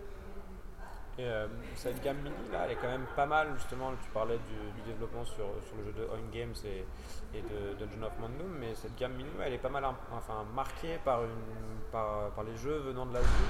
Et c'est peut-être pas une exclusivité euh, asiatique finalement votre gamme mini parce qu'il y a d'autres jeux à venir qui qui le seront pas, mais peut-être que cette gamme mini colle bien avec tous ces jeux un peu un peu minimalistes qui viennent euh, qui viennent de l'Asie. Oui, c'est nous, nous l'idée, c'est, euh, elle, nous est venue euh, bah, en, faisant, en repérant un petit peu des jeux. On s'est dit, ah bah tiens, il y a pas mal de, jeux euh, minimalistes parmi la liste de jeux qu'on veut, qu'on veut traduire.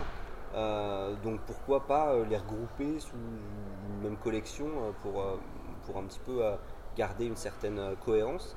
Et effectivement, le mouvement minimaliste dans les jeux, il nous vient d'Asie depuis quelques années, de Corée, du Japon même si euh, on commence à voir des auteurs euh, américains et des auteurs euh, européens qui sont influencés par ce mouvement-là, c'est vraiment quelque chose qui pour l'instant est marqué par les auteurs asiatiques. dans la gamme mini, pour l'instant, je vais essayer de pas dire de bêtises, mais sur les quatre premiers, il y en a trois qui, sont d'auteurs asiatiques. Il n'y a que Agent Hunter qui est de Mike Elliott, donc l'auteur de Thunderstone et Warriors, qui lui est américain. Euh, dans les deux prochains euh, qui vont être Kabuki, qui est un, jeu de, un petit jeu de mémoire euh, très léger, très sympa. Ça, c'est un auteur aussi asiatique. Et il y aura Aramini Circus, qui est la version française de Yardmaster. qui lui a un jeu de Steven Aramini justement on a gardé le nom avec les superbes illustrations de, Mathieu Lessen et ça, ça c'est un auteur aussi américain si je dis pas de bêtises et donc pour, pour le numéro 5 le Kabuki c'est ça? Ouais. vous travaillez avec euh, Nayad pour euh, créer un thème euh, japonisant. Ouais, effectivement. Le, le, jeu coréen d'origine, il, est à base d'illustrations de, fleurs. Qui ne vous plaisait pas? Ouais, voilà, je, je, pas, je, vais garder mes goûts pour On va dire à l'image de l'Asie actuellement dans les jeux, non C'est ça Ouais, voilà. À peu près. un parti particulier. Voilà. c'est épuré, hein. c'est très épuré. On, voulait garder l'idée. non, au contraire, les fleurs ah oui, c'est l'inverse, d'accord.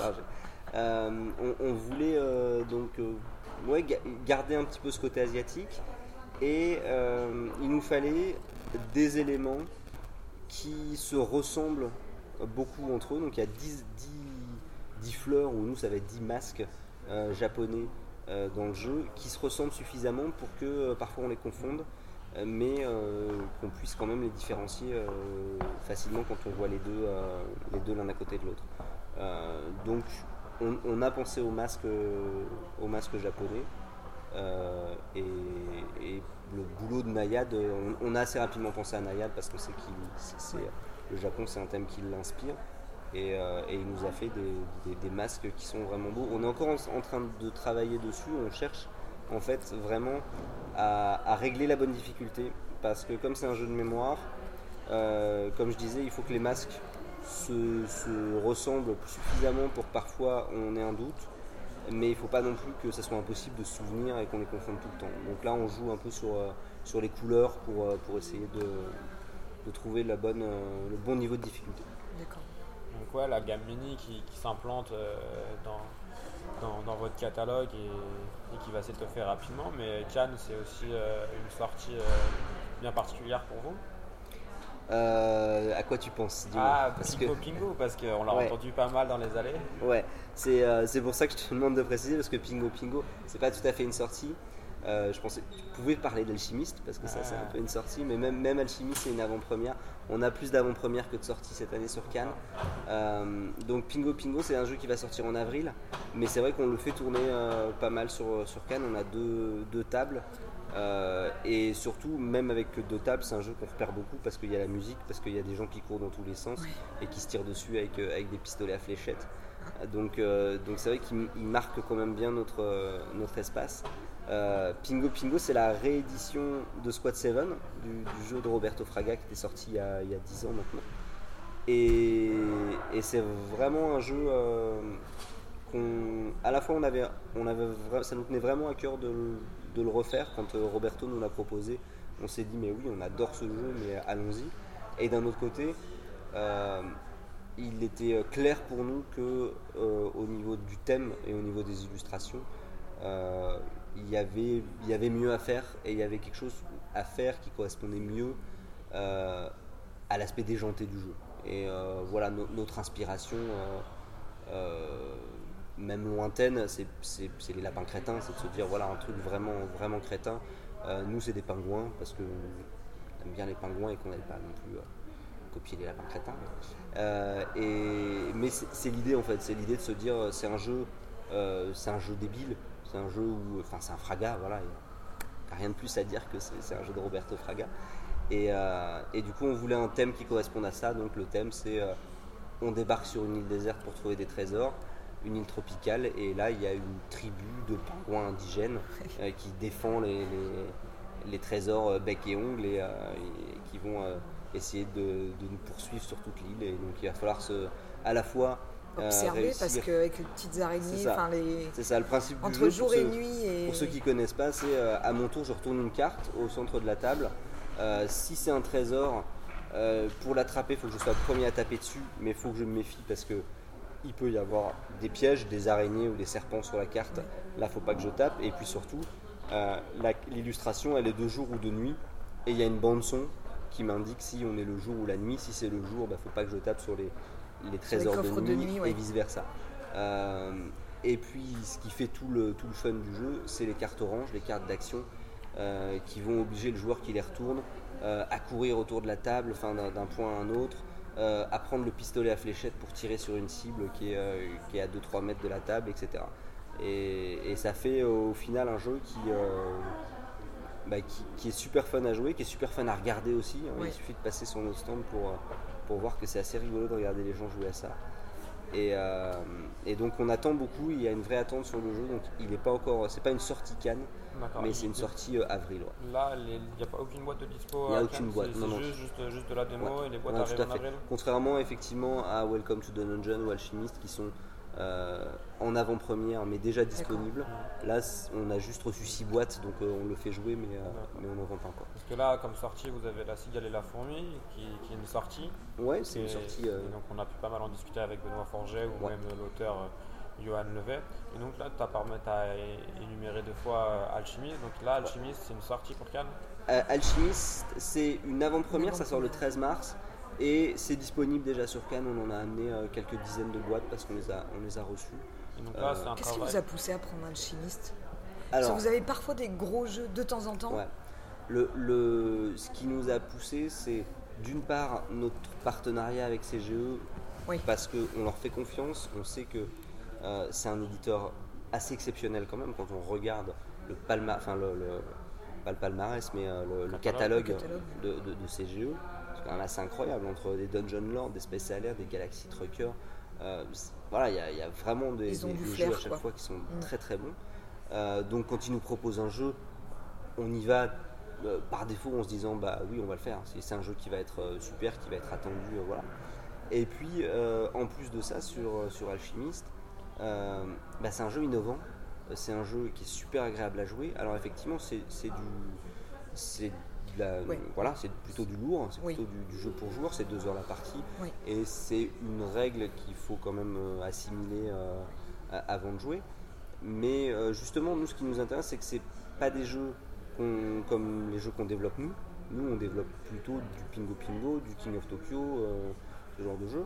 Euh, même si on fait parfois quelques exceptions avec Zombie 15 ou avec euh, Big Boom, dont on parlera peut-être tout à l'heure, mais l'intérêt pour nous, c'est aussi d'avoir dans, notre catalogue bah, des jeux plus pour joueurs, plus, experts, qui viennent, qui viennent d'autres pays et qui, qui intéresseront les joueurs. Et Alchimiste, pour nous, c'est vraiment été euh, le- la, la question s'est pas posée. euh, Ouais. euh, non seulement parce que c'est CGE, mais aussi parce que, et on l'a vu à SN, l'accueil du jeu à SN, il a été tellement, tellement enthousiaste que euh, ça nous a confirmé dans l'idée que c'était quand, super. quand tu parles d'alchimiste et d'Essen, il y avait eu un petit couac de, de fabrication euh, pour, euh, pour la version CGE. Là, je suppose que ça, le C'est tir a corrigé été Ouais, c'est tout corrigé. C'est vrai que sur les, sur les, les laboratoires de chaque joueur, il y avait même deux petits problèmes. C'est que euh, donc il y a, y, une, il y a une grille dans laquelle il faut enfoncer Oui. des petits, Ah oui, euh, des petits ronds. Et, Ça euh, rentrait mal. Ça rentrait pas, ils étaient un peu trop larges. Donc c'était très compliqué à jouer. Alors dans cette grille-là, si jamais votre pion il tombe, Ah vous vous souvenez fini. plus du tout de ce que vous avez fait, c'est un peu la catastrophe. Et l'autre problème qui était un petit peu plus, bah, c'était aussi ergonomique plus qu'esthétique, c'est que les bandes de couleurs euh, dans, dans ce tableau, de- derrière ces ronds, ils étaient un peu décalés. Et du coup, ça aidait pas. Normalement, la couleur, elle aide vraiment. euh, C'est un tableau à double entrée, mais, Oui. mais, mais triangulaire. Donc, il faut bien pouvoir suivre les couleurs pour avoir la bonne case de, de- qui est à la jonction entre deux ingrédients. Et, et donc ça, ouais, effectivement, ça a été, euh, ça a été corrigé. euh, donc là, le matériel, il est euh, non seulement il est magnifique, mais en plus, il n'a pas de, il a pas de Mm. Il n'y a pas que l'application, parce que souvent on dit oh c'est bien, euh, il y a l'application mobile qui est avec. Et euh, en fait, euh, le sel du jeu, il n'est pas du tout là-dedans. Non, La- ouais. L'application, elle allège peut-être la lecture, donc des. Enfin, elle enlève le, le rôle de. Ouais, elle, elle- elle permet deux choses l'application. Elle permet déjà effectivement euh, de gérer le côté euh, aléatoire des combinaisons alchimiques. Oui, qui donc on- il y a quand même dans la boîte la possibilité de le faire sans euh, Mais du coup, il y a un joueur qui joue mais pas. du coup il y a un joueur voilà qui n'est Voilà. pas un joueur Mm. c'est vraiment à jouer si jamais vous avez un pote en train de regarder un match de foot ou en train de lire un bouquin à côté et que ça dérange pas d'être dérangé euh, toutes les 2-3 minutes pour, pour vous dire le résultat de votre expérience mais c'est vraiment pas euh, euh, un, un rôle de joueur en tout Oui. cas Euh, mais surtout euh, l'application elle est vraiment au service du jeu elle est vraiment oui, là euh, pour permettre une mécanique qui, qui jusque-là n'était pas possible euh, parce que ça aurait. euh, Enfin, je, je- voilà, ça, demandait vraiment l'intervention de quelqu'un qui lui ne jouait pas, d'une personne extérieure, euh, pour vous donner le Mais du résultat coup, elle de joue votre parfaitement son rôle, effectivement. Et voilà. Et Mm. c'est important aussi de dire que l'application, euh, elle, est, elle est tellement. euh, elle est à la fois centrale dans le jeu et à la fois Mais on ne oui. l'utilise pas très souvent. D'ailleurs, il suffit d'avoir un téléphone avec l'application Oui, et on peut faire pour jouer. On n'a pas besoin de chacun d'avoir l'application, etc. Le, le rôle de l'application, c'est vraiment hop, bah, bah, euh, application, dis-moi quand je mélange ces deux ingrédients, qu'est-ce que ça me fait? Voilà. Et, Mm. Ouais. et, et- et c'est tout. Et, l'application vous le dit. Et ensuite, vous, vous continuez à jouer. euh, voilà. Donc, euh, il y a combien de codes de partie différents? Alors, Je sais euh, plus si ça avait été demandé, je- Moi, j'ai toujours joué avec 4 lettres, donc un code à 4 lettres. Ah oui, je tu penses qu'il y en a autant euh, Ah bah Il y a oui, autant de ouais, ouais, possibilités ouais, bien sûr. Ah oui, Parce que tu effectivement. mets quatre- donc en il y a, fait, tu- tu- tu peux- tu- quand tu dis utiliser un code, tu peux rentrer n'importe quel, euh, quel code. Après, je pense que c'est aussi limité par le nombre de, de possibilités, puisqu'il y a, il y a 8 ingrédients, euh, il y a 8 combinaisons, donc vos auditeurs se feront Il y a les trois couleurs avec de- les plus moins et les tailles de rond. Là, en Ouais. fait, il y a, y a- y que 8, compositions différentes. Oui. Ah oui, d'accord. Voilà, avec 8 ingrédients. Donc il y a toutes les combinaisons. Qui ça doit faire. T'es matheux, toi, ça fait combien mais 8 je- fois 7 je- fois je- 6 je fois maîtrise machin. pas enfin, trop le C'est jeu, pas- Euh, ouais. mais euh, je suis sûr que vos auditeurs vous diront combien de possibilités il y a. Mais c'est assez, assez, euh, phénoménal. Et en plus, de toute façon, c'est l'application qui détermine au hasard. Donc même si c'est une combinaison que vous avez déjà joué, il n'y a aucune chance pour que vous vous en souveniez. Ah, c'est clair. Euh, voilà, clair. voilà, c'est pas. Ouais. Mais du coup, c'est le, c'est un, il y a beaucoup de jeux de déduction hein, en petit, mais en gros, non, c'est le seul et l'unique. euh, Bah Ah, ouais, jusqu'à maintenant, c'est- énorme c'est comme, pour ça qu'il est, qu'il est innovant. C'est que euh, bah, non seulement c'est un, un jeu de, de placement d'ouvriers qui euh, en lui-même est un, est un petit peu original dans des petits mécanismes. avec l'ordre et tout. Ouais. Voilà, et euh, en plus de ça, bah, c'est le premier qui utilise vraiment cette idée de déduction pour nous faire jouer à des logigrammes en fait. C'est Oui, exactement ça, de se dire bah, euh, on est derrière son petit truc et on nous dit bah voilà, je, je te dis que le, le scorpion rouge, il fait des potions de soins. Eh ben, tu sais déjà qu'il peut pas faire du poison, donc tu, tu pommes des trucs, et puis après tu vas te dire, si tu es un peu avancé dans la partie, Oui. tu vas te dire, ah mais alors attends, s'il peut pas faire de poison, comme avec tel autre ingrédient, il m'avait fait une potion euh, de, de vitesse, ben, j'en déduis aussi des informations sur cet autre ingrédient. Euh, et voilà. Et Oui, je pense qu'il y a une courbe d'apprentissage assez importante. Et... Ouais, dans, la gestion, tourné, euh, ouais. moi je vois la différence de mes fiches sur mes premières parties Oui. où je notais les informations basiques et sur mes parties de maintenant où euh, dès ma première expérience je, je barre quatre trucs sur un ingrédient mais en plus je mets des petits chiffres que Oui. ah mais si ça c'est un, bah ça c'est un là. Si, enfin, voilà, il y a, y a- on, on s- on apprend aussi à se laisser des indications pour le, le futur de la partie, pour le, le- le reste de la partie. Et, et voilà, pour les gens qui aiment euh, jouer un petit peu avec les problèmes de logique, c'est. C'est ça, c'est exactement ça. C'était euh, quand tu disais logigramme. Il y, a, tu sais, bon, il y en a qui aiment les mots fléchés, les mots croisés. Il y a les logigrammes. Et en fait, avec quatre phrases, tu dois réunir quatre maisons, quatre propriétaires, Ouais. quatre chiens et la couleur de la maison. c'est ça, bah, avec quatre les- phrases. Et c'est limite un peu ça, quoi. Et du coup, comme j'adore les logigrammes, euh, je crois qu'Alchimiste, Ah ouais. ça a été Et- direct. euh, Et en plus de ça, moi, la bonne surprise quand j'ai testé Alchimiste, parce que j'étais déjà intrigué euh, par, par le, le côté innovateur et le côté déduction, c'est vraiment l'immersion dans le thème. Parce que bah, ce côté. teste sur c'est- l'étudiant C'est et ça, tout. ouais, est fait, euh, comme souvent dans les, dans les jeux CGE, mais tout est fait pour qu'on s'y, croit vraiment. quoi. Euh, et, et effectivement, hop, je mélange deux ingrédients, donc le matos aide aussi, on les met dans son petit chaudron, Oui. hop, on regarde avec l'appli ce que ça fait. euh, Et puis, ah, bah, ça fait une potion On de en poison. déduit, ah, bah, c'est Ouais. moi qui l'ai bu, donc c'est- pas bon pour moi. Enfin voilà, il y a- il y a- on s'y croit vraiment. Et le côté déduction euh, bah, nous met aussi directement dans une position où on doit faire les mêmes, euh, les mêmes déductions que, que doit faire un, un- un savant qui va faire ses petits tests dans son coin. Donc ça, ça renforce beaucoup le thème. Et bah dis donc, Ah oui, j'ai- C'est oui, vraiment j'avoue, un jeu, Alchimiste. un jeu qui était attendu. Oui. Et dans les futurs jeux attendus euh, par Yellow, vous avez déjà annoncé euh, pas mal de fois, il y a The Big Book of Magnus, qui là est vraiment une création Yellow. Ouais, c'est une création Yellow, c'est un jeu euh, sur lequel on travaille depuis, euh, ah, depuis plusieurs années maintenant, parce que euh, on, on a tout de suite senti le, le potentiel du jeu quand Maxime nous l'a, nous l'a montré. Et, mais il y avait quand même, il y avait quand même pas mal de travail. Ensuite, il y a eu un gros travail aussi avec Nayad, c'est Nayad qui est au pinceau. Et puis sur les illustrations, sur le, sur Il le, y en a beaucoup. sur le thème. Ah, il y a pas mal d'illustrations ouais, parce qu'il y a déjà 8 personnages. Euh, il y a euh, euh, donc des cartes sur les quatre éléments et il y a eu plusieurs dizaines de sorts différents.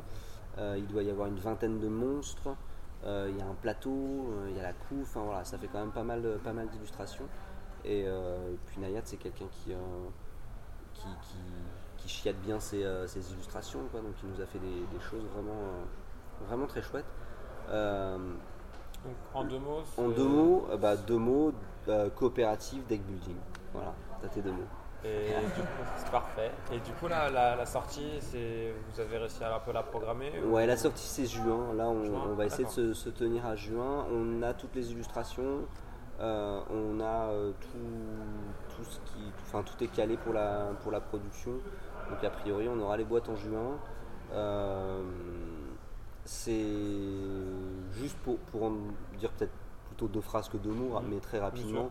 Euh, donc c'est un, deck building coopératif euh, qui, au niveau du thème, on est dans, euh, allez, on va dire Harry Potter va à la fac, quoi. C'est un petit peu plus mature que Ha- Harry Potter, mais c'est la même idée. On joue des étudiants qui arrivent à l'école de magie. Euh, et puis euh, on est un peu déçu parce qu'on pensait qu'on allait euh, lancer des grosses boules de feu et faire des éclairs dans tous les sens. Et en fait, on fait surtout de la théorie. Donc on, s'embête un peu. Mais on a entendu parler de ce grand livre de la folie. Surtout, on nous a interdit de le toucher, mais du coup, bah, on est des ados, donc on va s'introduire dans la, dans la bibliothèque. Et le jeu commence au moment où on ouvre ce grand livre, qui est en fait une prison dans lequel il y a plein de monstres qui sont, qui sont emprisonnés et qui vont essayer de s'échapper.